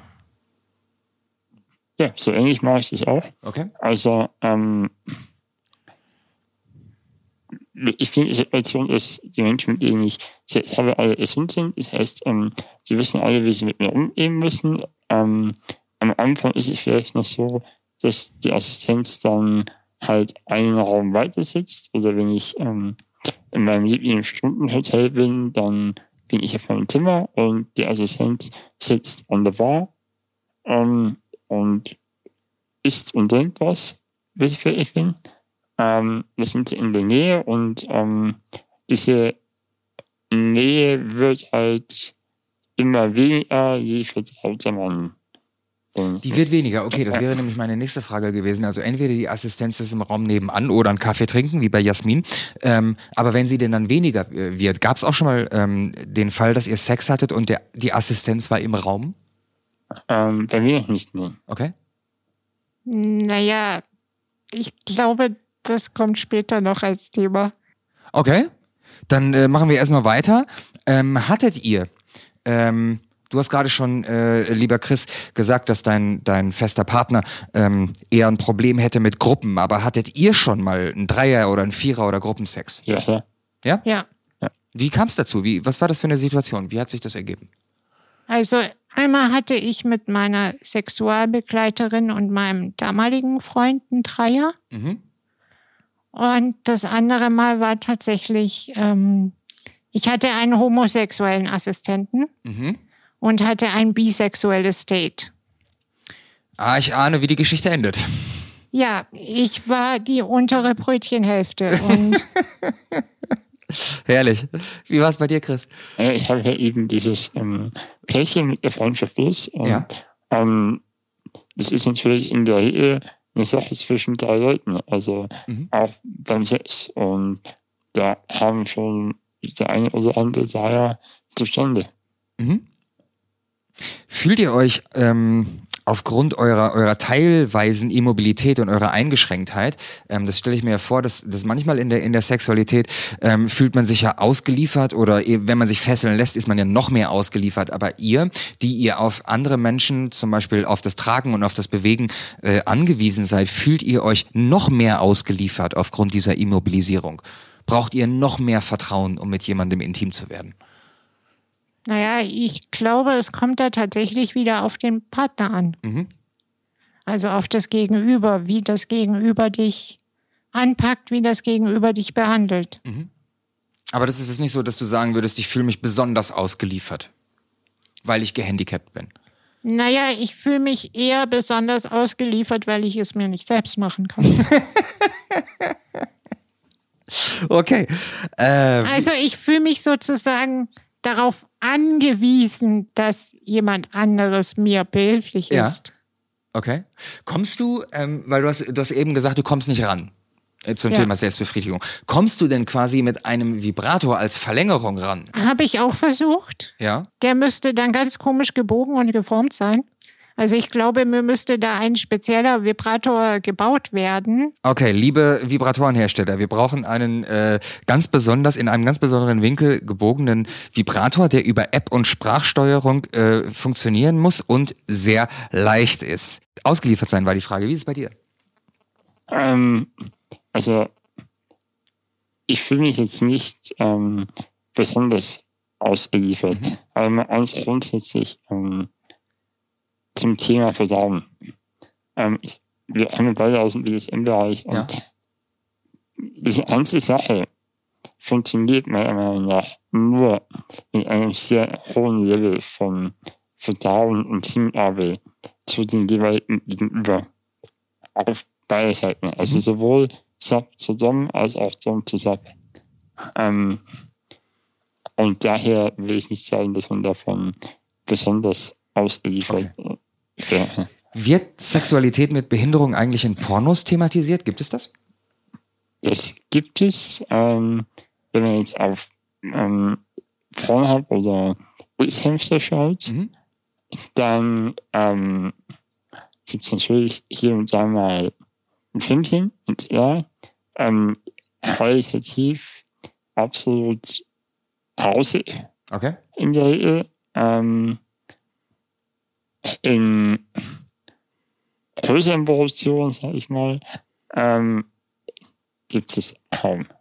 Okay. Ja, Hast du sowas schon mal gesehen? Ja, ich muss da an einen ganz lustigen, an ein ganz lustiges Filmchen denken. Ja, lustig haben wir hier in dem Podcast sehr gerne. Schieß los. Mit einer kleinwüchsigen, Aha. also die ungefähr nur so 90 Zentimeter groß Okay. ist und von einem schwarzen Mann mit so einem ungefähr 30 Zentimeter Glied halb gepfählt wurde. Also man dachte, der kommt bald vorne wieder raus. Oh Gott. Wir haben jetzt alle Bilder im Kopf, ich und die Zuhörer auch. Äh, gehen wir zur nächsten Frage, die da lautet, welche Pornos schaut ihr denn eigentlich? Ganz unterschiedlich. Fangen die alle an mit diesem Schloss bei kink.com? Nicht alle, aber viele. Viele. Ja. Nee, also, ähm, Aber Chris, äh, wo wir äh, gerade bei dem Thema sind, schaust du ähm, äh, Transpornos, schaust du Homopornos, schaust du Bipornos? ich schaue ähm, grundsätzlich mal alles. Also ich bin da nicht so. Du bist auf allen Dating-Plattformen, guckst alle Pornos. Ich bin ja auch pansexuell. Also ich habe ja. keine, ähm, kein Begehr nach einem bestimmten Geschlecht. Ähm, ich schaue mit meinem, mit meinem Freund auf Schwulenpornos. Mhm. weil das halt ähm, unser gemeinsamer Nenner ist. Er ist schwul. Und ähm, wenn ich alleine bin, dann ähm, habe ich aber meine ähm, Favoritinnen und Darsteller und Darstellerinnen. Ähm, und die sind interessanterweise aber meistens trans. Ah, okay. Wer ist deine Lieblingstrans-Darstellerin? Äh, Natalie Mars. Natalie Mars? Mhm. Sagt mir nichts. Ähm, die gewinnt regelmäßig ähm, Porn Awards tatsächlich in den USA. Also die schaue ich wahnsinnig gerne. Was für Pornos schaust du? Jasmin. Naja, ich schaue auch so alles durch die Bank weg. Okay. Hast du einen Favoriten? Hm, Nee, nicht wirklich. Okay. Ähm, weg vom Thema Porno, hin wieder zum Thema Fetische. Welche Fetische habt ihr jetzt äh, neben BDSM? Möchtest du oder soll ich? Ich glaube, deine Liste ist mal wieder länger. Das glaube ich auch nicht wirklich. okay, also ich fange mal an. Ich behaupte jetzt mal, ähm, ich selbst habe nicht die ausgewählten Fetische. Mhm. Ich bin aber sehr fetischaffin. Das heißt, wenn ich jetzt einen Partner oder eine Partnerin habe, die auf eine ganz bestimmte Sache steht, ähm, da, und das ist jetzt nichts, was auf meiner ähm, No-Liste steht, dann mache ich es mit. Und Das heißt, du bist äh, begeisterungsfähig. ja, ich, also ich funktioniere über, ähm, ich habe mal so einen netten Ausdruck gehört, Empathietierchen. Also Also Empathietierchen. äh, ich weiß, ähm, wenn ich sehe und spüre, wie irgendetwas ähm, mein Partner, meine Partnerin erhält, ist völlig wurscht, was es ist, Ja. ähm, dann habe ich da meinen Spaß dran. Also dich macht es geil, wenn dein Gegenüber geil ist. Genau. Okay. Ähm, und weil du jetzt vorhin auch gesagt hast, ähm, äh, Windefetisch, wo du ja einen Zweit haben machst, Mhm. habe ich auch schon gemacht, Mhm. weil ich wusste, dass mein Partner das in dem Fall eben erhebend findet. Es hat auf den Menschen halt ähm, dieselbe Wirkung wie bei einem anderen Date Dessous. Verstehe. So, genau. Und dann denke ich mir, tut es mir nicht weh, diesen Fetisch zu bedienen. Wie ist es bei dir, Jasmin? Also ich habe auch, also ich bin da eher so in Richtung Chris. Ich habe auch schon vieles ausprobiert. Ich finde Latex ziemlich cool. Mhm. Ist natürlich schwierig, mich mit meiner Immobilität da in so einen Latexanzug reinzuquetschen. Da bräuchtest du Hilfe, auf jeden Fall. Ja. Ähm, ich stehe auf Bondage. Kamst du denn schon mal in den Genuss, Latex zu tragen? Ja. Und wie hast du das empfunden? Wie hast du das wahrgenommen? Ich fand das sehr, sehr schön, weil diese zweite Haut halt eben man die Empfindungen trotzdem durchspürt Ja. Und, und es den Körper halt auch so ein bisschen einengt. Findest du es gut, dass dein, dein, dein, dein Körper trotz der Immobilisierung äh, äh, noch mehr eingeengt wird, Ja, ich, weil du auf Bondage stehst? ja, ich, ich weiß nicht warum, aber ich stehe da voll drauf. Okay, alles gut. Und, und ich habe natürlich einen Fetisch für flauschige Sachen. Für flauschige Sachen. Ja. Erzähl mal, was, äh, was äh, äh, löst es in dir aus? Ist es etwas, was du, ähm, geht es um die Haptik, etwas, was du gerne anfasst? Oder ist, geht es da um, um, um ein Kuscheltier für nachts? Ähm, was ist, hast du eine Lieblingsdecke? Ähm, erklär uns mal, ähm, was macht dich an an flauschigen Sachen? Es geht mir tatsächlich um die Haptik. Mhm. Ich stehe auch auf behaarte Männerbrüste. Mhm. Ähm, ja, ich, ich mag das einfach, da mich reinzukuscheln und drin rumzuwühlen und Okay. Nächste Frage, wo wir gerade ähm, über Fetische gesprochen haben. Könnt ihr auf Fetischpartys oder in Swingerclubs gehen, beziehungsweise, das ist ja wahrscheinlich für euch ein Riesenthema, sind diese Räumlichkeiten barrierefrei? Also hier in München nicht. Okay, was gibt's hier in München für äh, Partys? Ähm, wir haben hier die Bauern, Die BoundCon, ja? ähm, die ja auch danach immer eine, eine ähm, große Afterparty hat. Die Party wäre, glaube ich, grundsätzlich ja, die ist die ist barrierefrei. barrierefrei. Bei den Toiletten weiß ich nicht, aber die ist barrierefrei. Das ist, glaube ich, auch so ziemlich das Einzige, was ich jetzt weiß, weil die anderen Räumlichkeiten, also jetzt, egal ob jetzt ähm, Studio oder Swingerclub ähm, sind es nicht. Bei, bei Swingerclubs weiß ich es aus erster Hand, weil ich für meinen Blog vor einem Jahr mal an viele Swingerclubs und Pornokinos hier aus München und der Umgebung ähm, angeschrieben habe, um eben die anzufragen und ich glaube, ich habe von 16 Mails fünf Antworten bekommen und die waren alle negativ. Okay. Also im, im Swingerclub warst du noch nicht. Warst du denn schon mal da auf dieser barrierefreien Fetischparty? Nee. Warst noch nicht da. Warst Nee. du schon mal da, Jasmin? Also, ich war schon auf der BoundCon, Ja.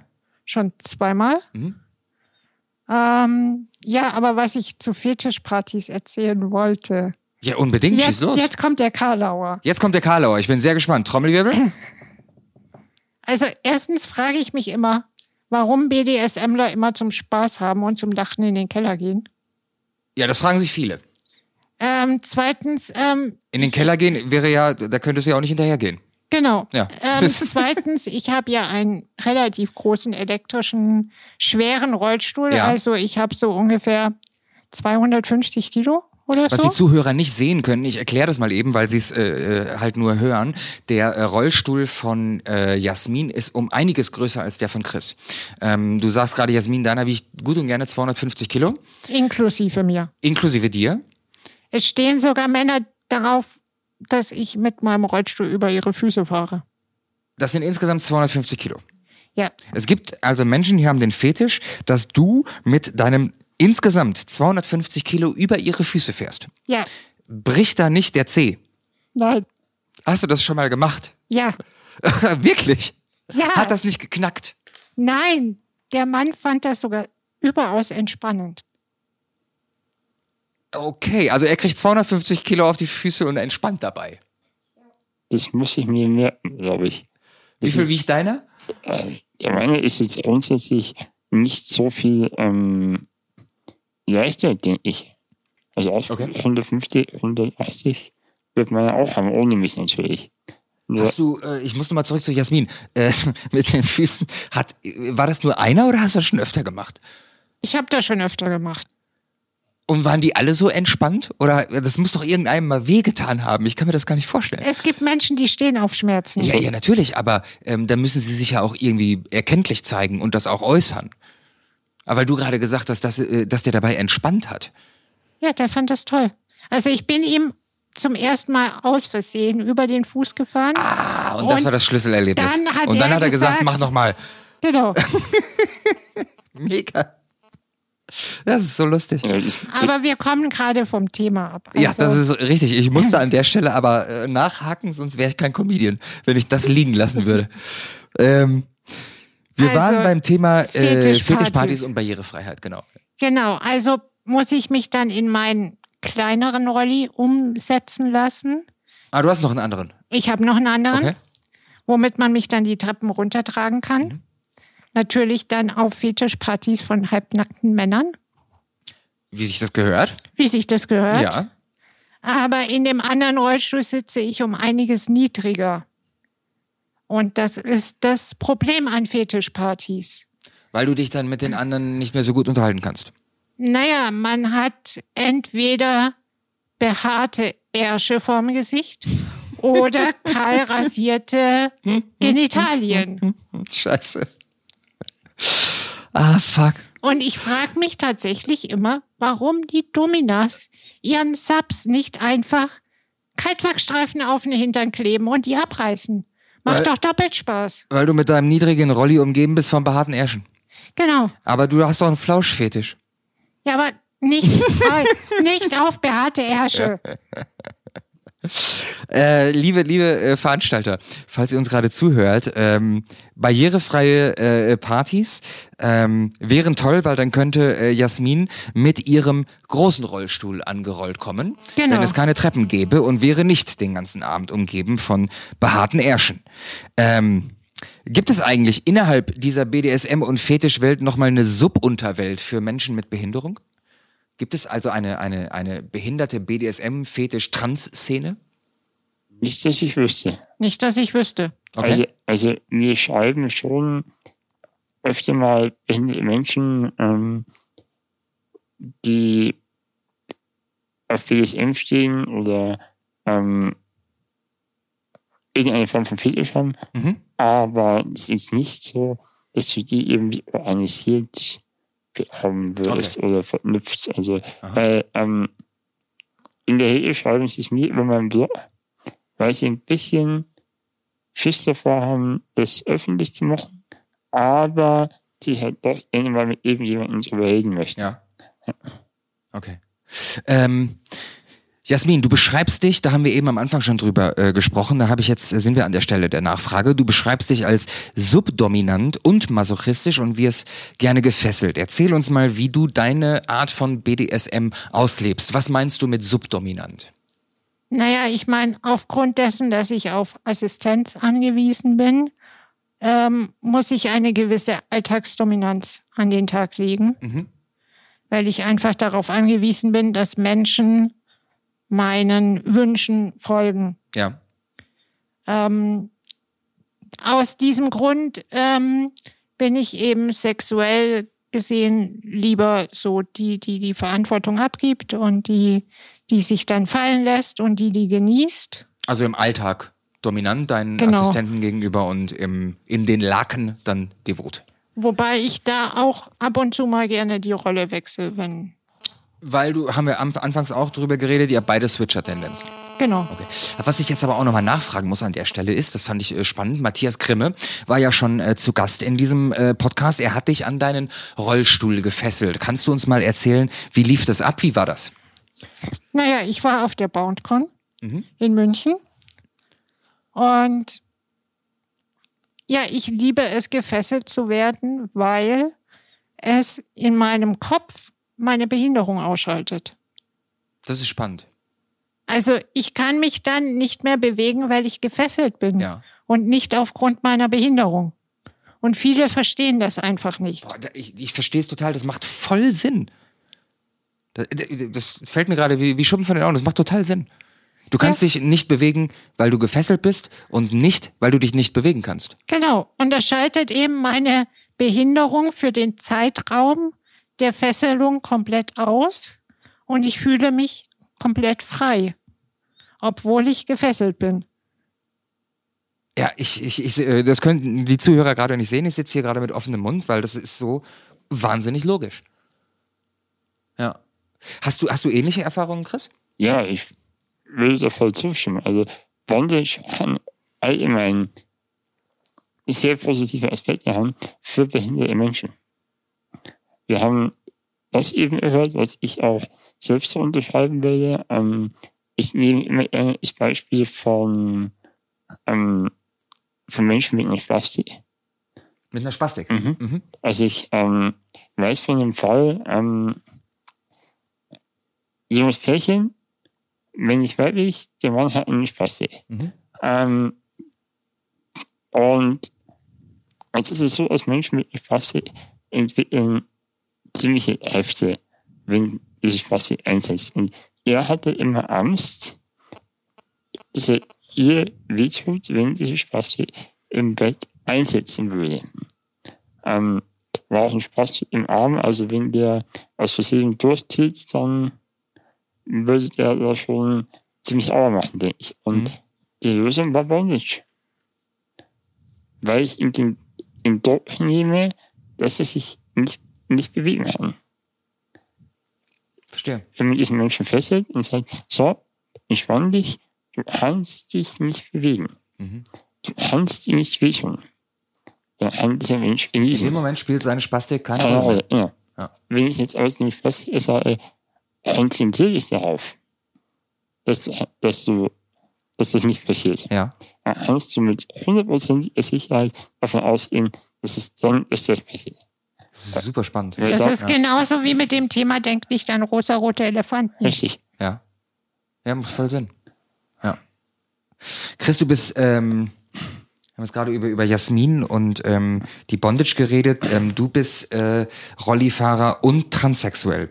Ähm, wie reagieren Menschen darauf? Was ähm, ist äh, Transsexualität mit Behinderung nochmal ein anderes Thema als Transsexualität alleine? Ähm, es ist auf alle Fälle sehr selten. Mhm. Also offiziell zumindest. Ich, ich, Kennst du, ähm, Zwischenfrage, sorry, dass ich unterbreche, kennst du andere transsexuelle Menschen mit Behinderung? ähm, ich habe jetzt erst Freitag einen Talk gemacht mit einem äh, Transmann Mhm. mit einer Behinderung. Ähm, und da haben wir genau dieses Thema gehabt. Und ich muss auch feststellen, eigentlich war es mein erster intensiver Kontakt zu einem ähm, behinderten Transmenschen. Aus, also, und das fand ich eben sehr, sehr schade, ehrlich gesagt. Mhm. Ähm, ganz grundsätzlich ähm, habe ich, ich habe mal darüber geschrieben, wir sind sehr unsichtbar. Ähm, man sagt ja, dass rund 10% der ähm, Bevölkerung des Planeten ähm, trans sind Okay. auf irgendeine Art und Weise. Und ähm, dafür muss, daher muss man davon ausgehen, dass auch 10% der behinderten Menschen ungefähr irgendeine Form von, Ist logisch. genau, und ähm, ich frage mich immer, wo diese Menschen sind. Mhm. Und ich würde mir so wünschen, dass man das mal ähm, nach außen bringt, dass man das mal zum Thema Ich wollte gleich, ich wollte gleich ganz zum Ende des Gesprächs, weil du es auch schon angesprochen hast ein paar Mal, äh, deinen äh, deinen Blog wollte ich dann nochmal selber äh, erwähnen, damit du ähm, Werbung dafür machen kannst. Aber weil jetzt jetzt gerade so gut passt, weil äh, man jetzt den Aufruf starten könnte, ähm, wenn uns Menschen zuhören mit Behinderungen, die trans sind, ähm, die sich dann gerne bei dir melden können. Erzähl mal ganz kurz bitte, wie erreicht man dich? Wie lautet die Domain von deinem Blog? Mach mal ganz kurz gerne ein bisschen Werbung. Also ihr findet meinen Blog unter sexabled.de. Mhm. Ähm, dazu gehört der Facebook-Account sexabled.de, Instagram at sexabled und Twitter sexabled-s. Ähm, ihr findet mich aber auch ähm, im Trade zum Beispiel, auch unter sexabled. Ähm, auch da bin ich für jede Form von ähm, von Handhabaufnahme offen für das Thema, weil wir da ja auch eine Gruppe von behinderten Menschen haben tatsächlich. Ähm, ja, so kann man mich erreichen und Ich werde dein Insta äh, Sexabled auf jeden Fall äh, verlinken. Mhm, Äh, deins, äh, Jasmin, äh, selbstverständlich auch. Ähm, mal ein ganz anderes Thema. Wir, wo, wir, wo ich gerade schon Insta gesagt habe, wir leben in einer Instagram-Welt, in äh, der sich jeder probiert, so schön, vital und glücklich wie möglich zu zeigen. Welchen Blick habt ihr aus eurer Perspektive auf Social Media, den Schönheitswahn und Body-Shaming? den Schönheitswahn finde ich persönlich etwas gruselig. Gruselig. gruselig. Ich finde ihn wirklich gruselig. Ähm, ich finde es immer ganz witzig, weil mir auch oft unterstellt wurde, ich würde es fördern. Weil ich ja auf meinen Bildern, wenn ich Fotoshootings mache, ähm, natürlich auch Make-up da äh, und versuche mich äh, in Szene zu setzen und ähm, ist natürlich Quatsch. Ähm, ich bin der Meinung, Bodyshaming ist etwas ganz, ganz Furchtbares. Wir müssen wirklich schauen, dass wir ähm, Menschen so akzeptieren, wie sie sind, dass wir auch andere ähm, Körpernormen ähm, etablieren und nicht sagen, ähm, nur Size Zero ist, Ja. ist sexy oder ähm, bei Männern muss es unbedingt der Typ Chris Hemsworth sein, sonst ist es äh, uninteressant. Ähm, wir tun uns damit einen Gefallen. Ich glaube, wir, wir machen uns da sehr viel Druck und schaden uns psychisch Ich finde wirklich. insge äh, insbesondere für die für die ganz junge Generation muss das muss das Ja. furchtbar sein. Also ich muss ehrlich sagen, dass ich äh, sehr froh bin, dass ich heutzutage keine 14 bin. Ähm, die müssen einen wahnsinnigen Druck haben auf, auf Instagram. Wie siehst du das, Jasmin? Ja, also ich finde Bodyshaming auch total schlimm. Also ich folge einigen Menschen mit Behinderungen, die amputiert sind oder so und finde es schrecklich, mit welchen Sachen die konfrontiert werden. Hast du da ein Beispiel für uns, womit die konfrontiert werden? Ja, äh, die werden dann, also es gibt eine Instagramerin, ich weiß gerade ihren Namen nicht, die ist, die hatte einen Autounfall und ist beidseitig amputiert. Das Bein heißt, amputiert. Mhm. Bein amputiert. Das heißt, die hat auf beiden Seiten Prothesen und die ist wunderschön. Mhm. Und die wird trotzdem als nicht vollständiger Mensch angesehen. Schlimm. Ja. Also ich muss auch sagen, wo ich davor einige Zeit die Shooting mit dem Weiß gemacht habe und ich mal Artikel, diesen Artikel veröffentlicht hat, gab es wirklich grausige Kommentare von wegen, ähm, musste ich mir diese behinderte Köpfe-Scheiße hier anschauen und Ach, komm mal auf. ja, ohne Scheiß. Also, ähm, und ich war am Anfang meiner Zeit. Also da, da schluckst du dann schon mal. Mittlerweile ist die Haut dicker. Ja. Ähm, mittlerweile diskutiere ich auch nicht mehr. Mhm. Ich habe damals noch versucht, das alles auszudiskutieren, so ein bisschen Respekt zu vermitteln. Das ähm, habe ich aber aufgegeben, das kannst du mit den Leuten nicht vergessen. Wird das durch, durchs Internet vielleicht sogar noch potenziert? Ja, natürlich, weil, Ja. Leute- weil Leute sind ähm, Weil sie anonym Weil sie anonym sind, ja, natürlich. Also es war bei ihm, bei ihnen halt auch so ein, ein Gesicht, ähm, ein eigener Content, ähm, natürlich auch ein Klarname oder ähnliches. Und dann ähm, sind die Hemmschwelle, weil wir haben wir denn was? Ja. Ja. Weg von dem Schönheitswahn. Was findet ihr beide eigentlich schön, attraktiv und anziehend? Was, was findet ihr schön? Was zieht euch magisch an? Was findet ihr attraktiv an einem Menschen? Naja, ich stehe auf Augen. Also Mhm. wenn die Augen strahlen, wenn sie Freundlichkeit ausdrücken. Ähm, ich mag schöne Hände. Mhm. Ich stehe bei Männern total auf den knackigen Hintern. Mhm. Und dann gibt es bei mir so zwei Arten von Männern, auf die ich stehe. Okay. Stichwort knackiger Hintern, also auf so einer Fetischparty mit so einem niedrigen Rollstuhl. Wenn da also auf Arschhöhe, wenn da so ein knackiger Hintern ist, dann ist es nicht schlimm. Dann ist es nicht schlimm. Dann ist es nicht schlimm, okay. Und jetzt die beiden Typen, auf die du stehst. Naja, einerseits so die Frisur wie du. Äh, ein Millimeter rasiert, Glatze, das findest du gut? Genau. Okay. Andererseits die Frisur wie Chris. Ah, die kompletten Gegensätze. Genau, also am liebsten... Ein Millimeter und Chris, das könnt ihr gerade nicht sehen. Äh, Chris, würde ich sagen, hat so 40 Zentimeter über die Schulter auf Ja. jeden Fall. Also am liebsten würde ich euch beide gleich hier packen und Chris, was findest du anziehend? Ähm, bei den Augen, bei den Händen gehe ich mit. Mhm. Ähm, ansonsten ist es bei mir gar nichts Körperliches. Also ähm, ich will mich mit den Leuten unterhalten und dann einfach schauen, ob es irgendwie nicht sind. Und wenn das der Fall ist, ist es mir völlig wurscht, ähm, welche körperlichen Gegebenheiten Ja. da vorhanden sind. Worauf seid ihr stolz an euch? Was, was, was würdet ihr sagen, worauf seid ihr stolz in, in Bezug nehmen zu eurem Leben, zu eurem Charakter, zu, zu eurem Aussehen, zu eurer Entwicklung? Was, worauf seid ihr richtig stolz? naja, ich bin auf jeden Fall stolz auf meinen Bachelorabschluss, Auf jeden Fall.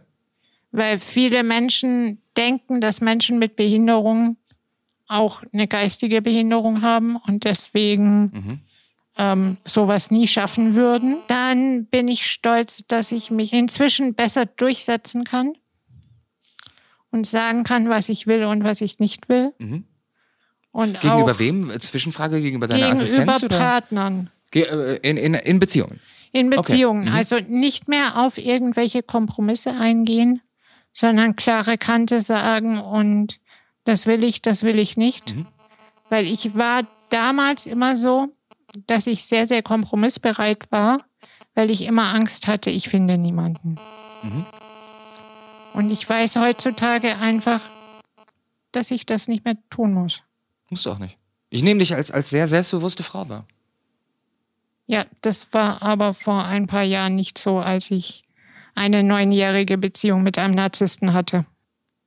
Umso besser, dass du ihn los bist und umso besser, dass du dich weiterentwickelt hast und äh, dass wir heute hier sitzen. Ähm, Chris, worauf bist du stolz?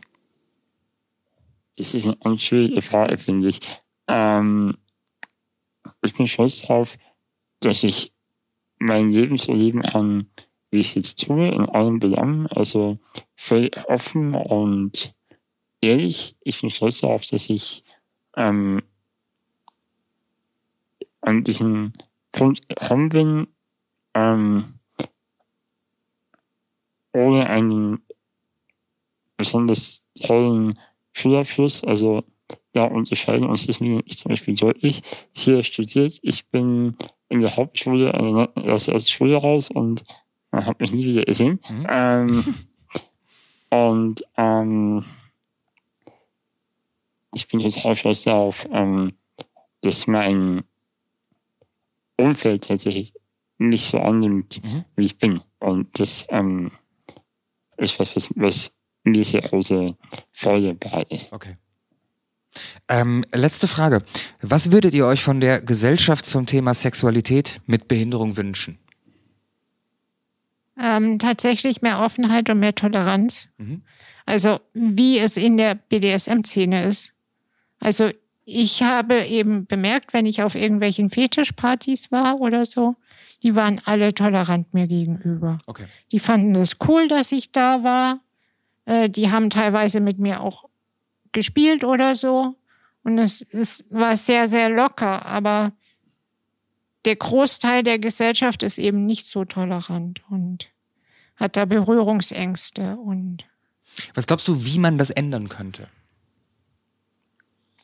einfach mehr drüber sprechen. Das, was wir hier getan haben in den letzten zwei Stunden. Ja. Ähm, Chris, was, ähm, was würdest du dir wünschen von der Gesellschaft zu dem Thema? Also auch Offenheit und Toleranz natürlich. Mhm. Noch mehr, das ist auch ganz klar. Ähm, ich denke nur, dass wir ähm, nicht immer nur drüber reden dürfen. Ähm, wir brauchen auch mehr Sichtbarkeit und ein bisschen mehr ähm, Konfrontation, denke ich. Mhm. Weil behinderte Menschen kommen im Alltag der meisten gesunden Menschen einfach nicht vor. Das stimmt. Und ähm, ich denke, das müssen wir dringend ändern. Wie können wir in Kontakt treten? Jetzt wird es abgetroffen, aber es, äh, der beste Weg ist, wenn du Inklusion in, in Schulen zum Beispiel so früh wie möglich umsetzen würdest, weil, weil dann eben schon Kinder, die gesund sind und, und auch mit Behindertenkinder kommen, dadurch wird es Ja. für die Generation natürlicher. Ja. Und der Erwachsenen wird es etwas schwerer. Ja. Aber auch da ähm, könnten wir allein über, über Arbeitsplatz und über vielfältige Freizeitangebote, die auch barrierefrei sind, ähm, deutlich mehr erreichen. Okay, ihr beiden, mit dem, mit dem Hauptfragenteil äh, sind wir jetzt durch. Es gibt noch ein paar Rubriken in diesem Podcast äh, zum Ende. Äh, die erste Rubrik lautet Vorurteile. Und ich kann mir vorstellen, dass ihr dazu was zu sagen habt. Was würdet ihr sagen, sind ähm, die drei größten Vorurteile, mit denen ihr wegen eures Handicaps konfrontiert werdet?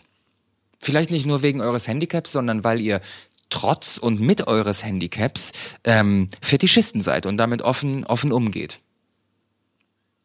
Ähm, eins beliebt finde ich ist, ähm, warum brauchst du es? Du bist doch schon an den Rollstuhl gefesselt. Okay? Das ist so der, der absolute 0815 Standardsatz. Ja. Und das heißt, äh, Rollstuhl und Bondage. Ähm, das ist Ja. eins erstes Da, da sind wir wieder beim Anfang. Es gibt gute Witze und es gibt schlechte Witze, Ja. das ist schlechter. Ja. Ja.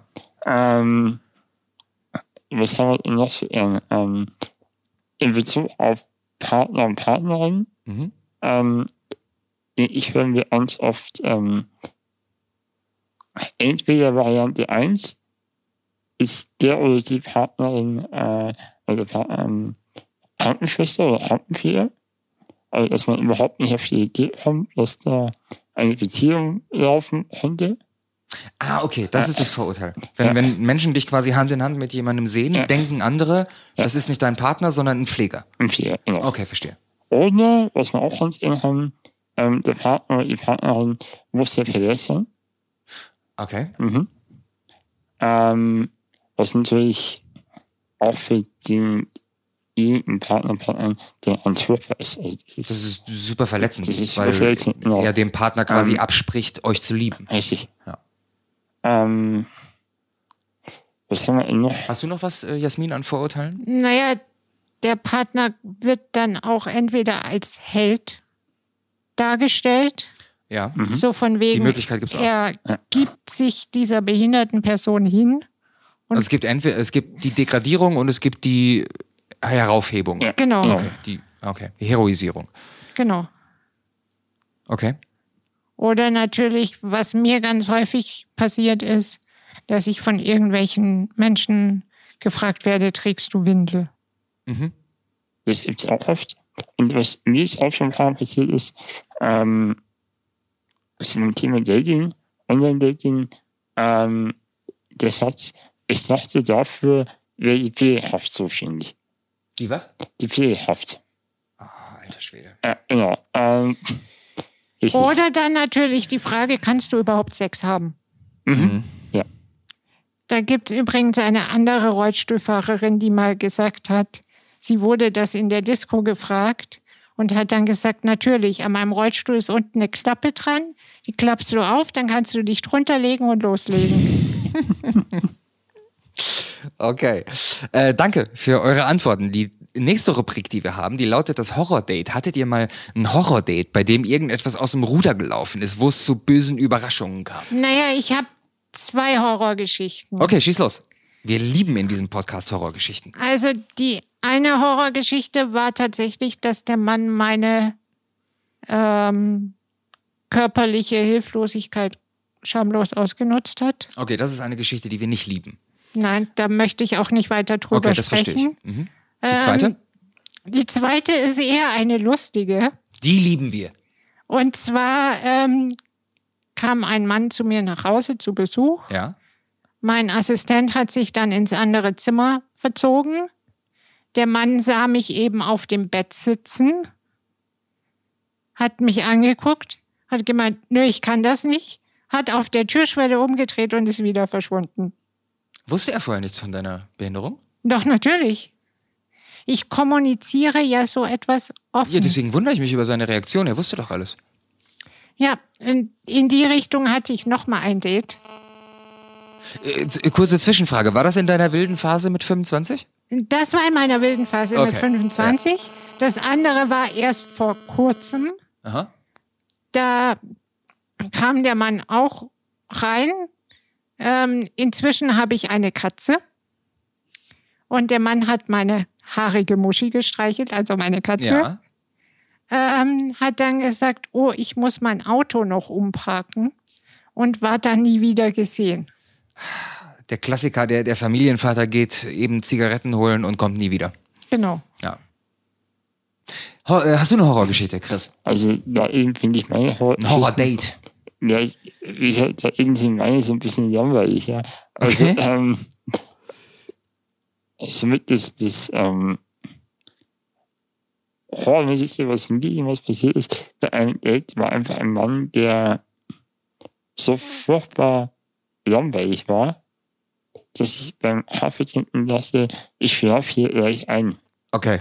Ja, es war so, das ist so meine Es gibt, es gibt so diese Gespräche, die sind im, im wahrsten Sinne des Wortes einschläfern. Naja, es, es wäre schön, wenn es irgendwie ein Gespräch gewesen wäre. Also es war wirklich so, ähm, wir haben uns online unterhalten da war eigentlich alles ganz flüssig. Und ähm, dann haben wir jetzt gehen wir Kaffee trinken und schauen mal, ob wir zusammenpassen. Und wir haben dann und ähm, haben uns dann was bestellt und dann habe ich versucht, irgendwie ein Gespräch aufzunehmen. Also über Hobbys, über irgendwelche Interessen, was er halt einfach so äh, macht. Worüber man halt so redet. Genau. Ja. Und irgendwie haben dann immer nur, ja, habe ich nicht, brauche ich nicht, will ich nicht. Ähm, nö. Ja, das sind so die schlimm, schlimmsten äh, Gesprächspartner, die so auch, auch so, nur so, so Ein-Wort-Antworten Ja, geben, und, ne? und dann Ja, nein, habe ich nicht. Ja, ich dann wirklich so 20 Minuten so verzweifelt an diesem Schiff. Du musst doch irgendetwas haben, was du in deiner Freizeit machst. ja, hatte er nicht. Und ich sagte, ach so, ja doch. Also ich innerlich schon so, ja, endlich. da, äh, und, und, und Jetzt er, sind wir sehr gespannt. Was war's denn? er hatte Topfpflanzen auf seinem Balkon. Er hat was? Topfpflanzen auf seinem Balkon. Das ist sein Hobby, Das war Topfpflanzen. sein Hobby. Äh, ich habe mich innerlich gefreut und ich habe so, was ist es? Und er sagte, ich habe Topfpflanzen. Das ist richtig guter Content für ein Date. Und, und ich saß also, what the fuck? Also, Ja, äh, äh, ähm, ja, also es war so mein absoluter Horror. Und das andere fällt mir eher in den Bereich von Pannen. Also war selten schlecht, sondern es war halt einfach, ähm, es halt die nicht gelaufen. Okay. Wir haben äh, noch eine letzte Rubrik und die Rubrik heißt Frag mal, sag mal. Vor jeder Folge von Heiß und Fetisch frage ich meine Follower auf Instagram, äh, welche Frage sie zu einem bestimmten Thema haben. Ganz pragmatische Fragen, äh, Fragen, die man äh, äh, sich stellt, wenn man äh, wenig äh, Kontakt hat und wenig Hintergrundwissen, was wir jetzt ändern wollen, wie wir gerade geklärt haben. Und die erste Frage lautet, ist eine Erektion möglich, wenn man ab dem Bauchnabel gel gelähmt ist? Ja. Ja, ich meine, davon habe ich ja vorhin schon Ja. erzählt mit dem Ich glaube, er meint Mann. aber unter der. Ich glaube, der Fragenstellende meint unterhalb des Bauchnabels. Ähm, auch da gibt es Hilfsmittel für. Ja. Also es, ich habe einen Freund, der unterhalb des Bauchnabels gelähmt Ja. ist und es gibt da so einen elektrischen Stimulator, der die Nervenbahnen ersetzt und wo man dann auf Knopfdruck eine Erektion bekommen Ja. kann. Ähm, ist nicht nur Erektion, sondern auch Orgasmus ist, Bis zum. Orgasmus. ja, ist Okay. machbar. Die nächste Frage lautet: Habt ihr Networking-Tipps, ähm, wo sich Menschen mit Behinderung zum Thema äh, Sexualität mit Behinderung austauschen können? Also jetzt jenseits von deinem Blog sexabled.com gibt es ähm, eine, eine Möglichkeit im Internet, wo man äh, sich austauschen kann. Kommt euch darauf an, was man möchte, was man erwartet. Also Ja. ähm, ähm, Schwulen und Bisexuellen ähm, Männern, die behindert sind, kann ich zumindest ähm, den Verein Free Handy-App empfehlen. Ähm, darüber hinaus haben wir natürlich ähm, diverse Facebook-Gruppen mit schwankendem Niveau, wenn ich es mal so Ja. nennen nennen darf. Ähm, ja. Ähm, die Gruppe im Joy-App. Eben mit Behinderung. Ist auch noch so ein Thema. Okay. Und es gibt natürlich auch eine Dating-Plattform speziell für Menschen mit Behinderung, wobei, glaube ich, Chris und ich da nicht so viel von halten. Okay. Wirklich auch nichts, aber ein anderes Thema. Weil, weil sich, äh, äh, weil dort halt eben nicht der Austausch stattfindet, den man sich wünscht zwischen Gesunden und Behinderten oder Ähm, äh, warum? Sagen wir so, also ich glaube, da sind wir beide einer Meinung. Wenn, wenn du auf einer Dating-Plattform ein breites Publikum hast, wo alle Menschen willkommen sind, auch Ja. Menschen mit Behinderung, ähm, dann hast du praktisch das Sinnbild der Inklusion erfüllt. Mhm.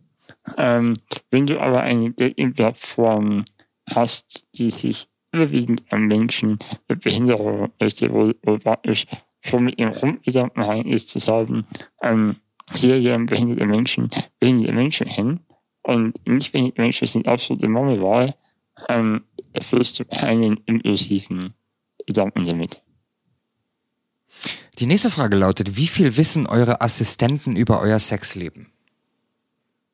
Wir haben ja eben schon darüber gesprochen, ähm, Sie waren schon mal im Raum, Sie sind meistens im Nebenraum, aber wissen Sie alles? Oder vielleicht meint der Fragenstellende auch, habt ihr trotzdem noch Geheimnisse vor euren Assistenten?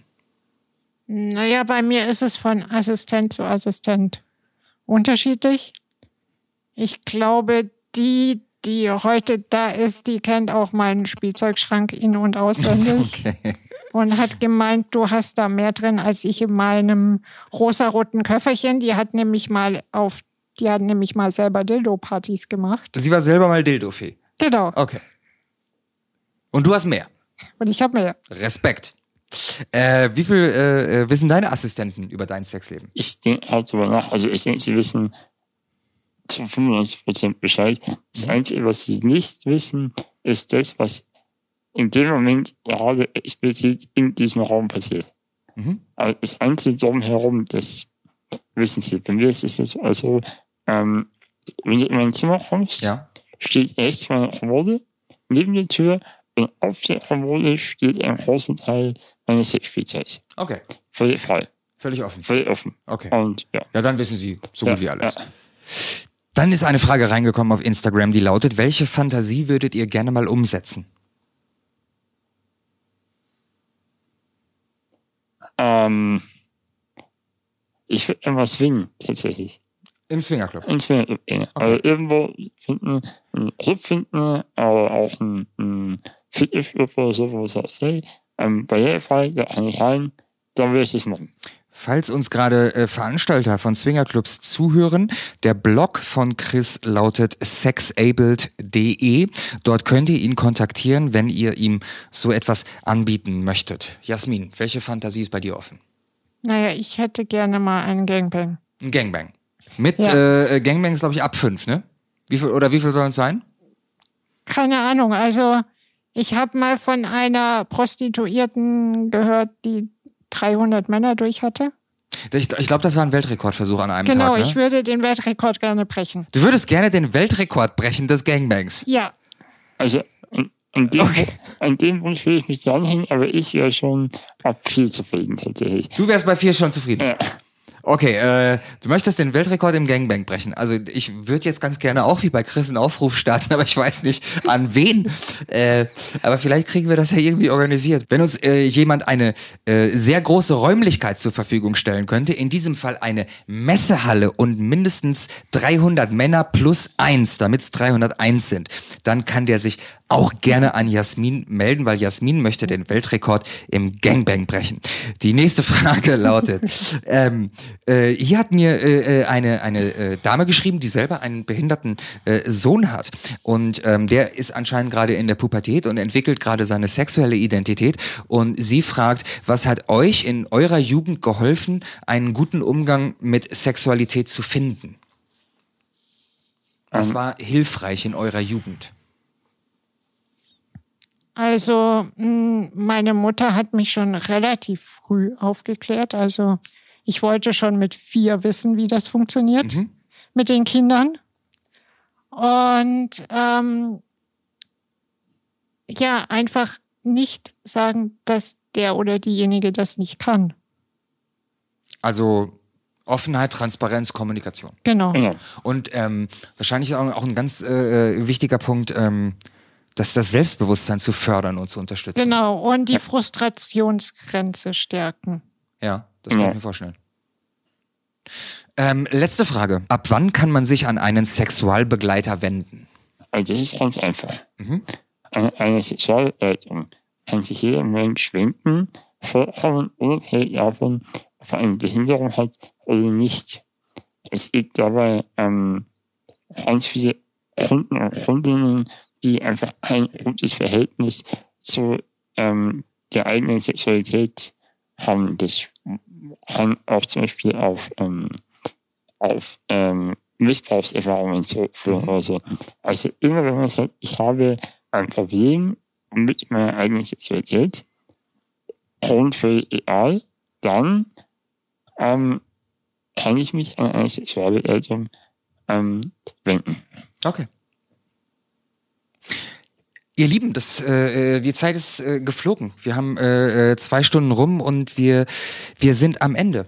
Ähm, ich möchte mich ganz, ganz, ganz, ganz, ganz herzlich bei euch bedanken.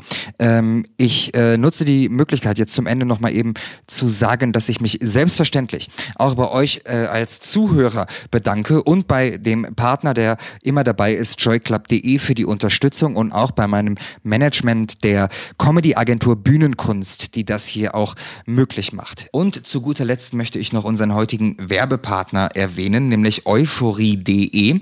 Euphorie.de ist ein ähm, Sexshop, ein Fetisch-Sexshop. Euphorie schreibt sich E-U-F-O-R-Y und es gibt für äh, Zuhörer von Heiß und Fetisch auch noch einen Rabattcode und diesen Rabattcode findet ihr in den Show Notes zu dieser Ausgabe. Das letzte Wort in jeder Episode haben immer die Gäste. Bevor ich jetzt euch abschließend das Wort ähm, übergebe, möchte ich euch ganz persönlich noch sagen, dass ich finde, ihr seid sehr, sehr, äh, so habe ich euch wahrgenommen, sehr, sehr selbstbewusste, starke Persönlichkeiten. Es war mir eine Ehre, euch zu treffen. Ähm, ich habe sehr viel über euch gelernt, aber auch über mich selber, ähm, über das Nachdenken und, und Reflektieren, ähm, äh, wie es mir geht. Ähm, und ähm, ich kann nur sagen, dieses Thema, ihr habt recht, muss stärker in die Öffentlichkeit. Wir müssen uns öfter begegnen, wir müssen mehr Kontakt haben. Und ähm, meine volle Unterstützung habt ihr. Ihr seid ähm, äh, beide sexuelle Wesen, die das Recht haben, ähm, das meiste aus dem Lebensgenuss herauszuholen, wie äh, jeder andere auch. Und ähm, da, äh, das, da steht euch alles zu und ich ziehe meinen Hut vor euch. Ähm, Chapeau für dieses ähm, tolle, mutige, ehrliche Gespräch. Ihr seid sehr, sehr inspirierende Persönlichkeiten. Ähm, und jetzt möchte ich euch das Wort übergeben. Was möchtet ihr abschließend unseren Zuhörern noch mit auf den Weg geben? Was möchtet ihr noch loswerden? Ich würde sagen, traut euch auch mal auf eine behinderte Person zuzugehen. Traut euch auch mal in sexuellen Kontakt mit einer behinderten Person zu gehen, weil es kann ein ganz anderes und unerwartetes Erlebnis sein. Mhm, vielen Dank. Chris? Ich schließe mich da an. Ähm, seid offen, seid tolerant, ähm, habt keine Angst vor einer, vor einer Behinderung, überhaupt keinen Grund und ähm, ja, habt einfach Spaß. Habt einfach Spaß. Das ist doch ein tolles Schlusswort. Jasmin und Chris, vielen Dank. Gerne. Und Gerne. vielen Dank. Danke euch.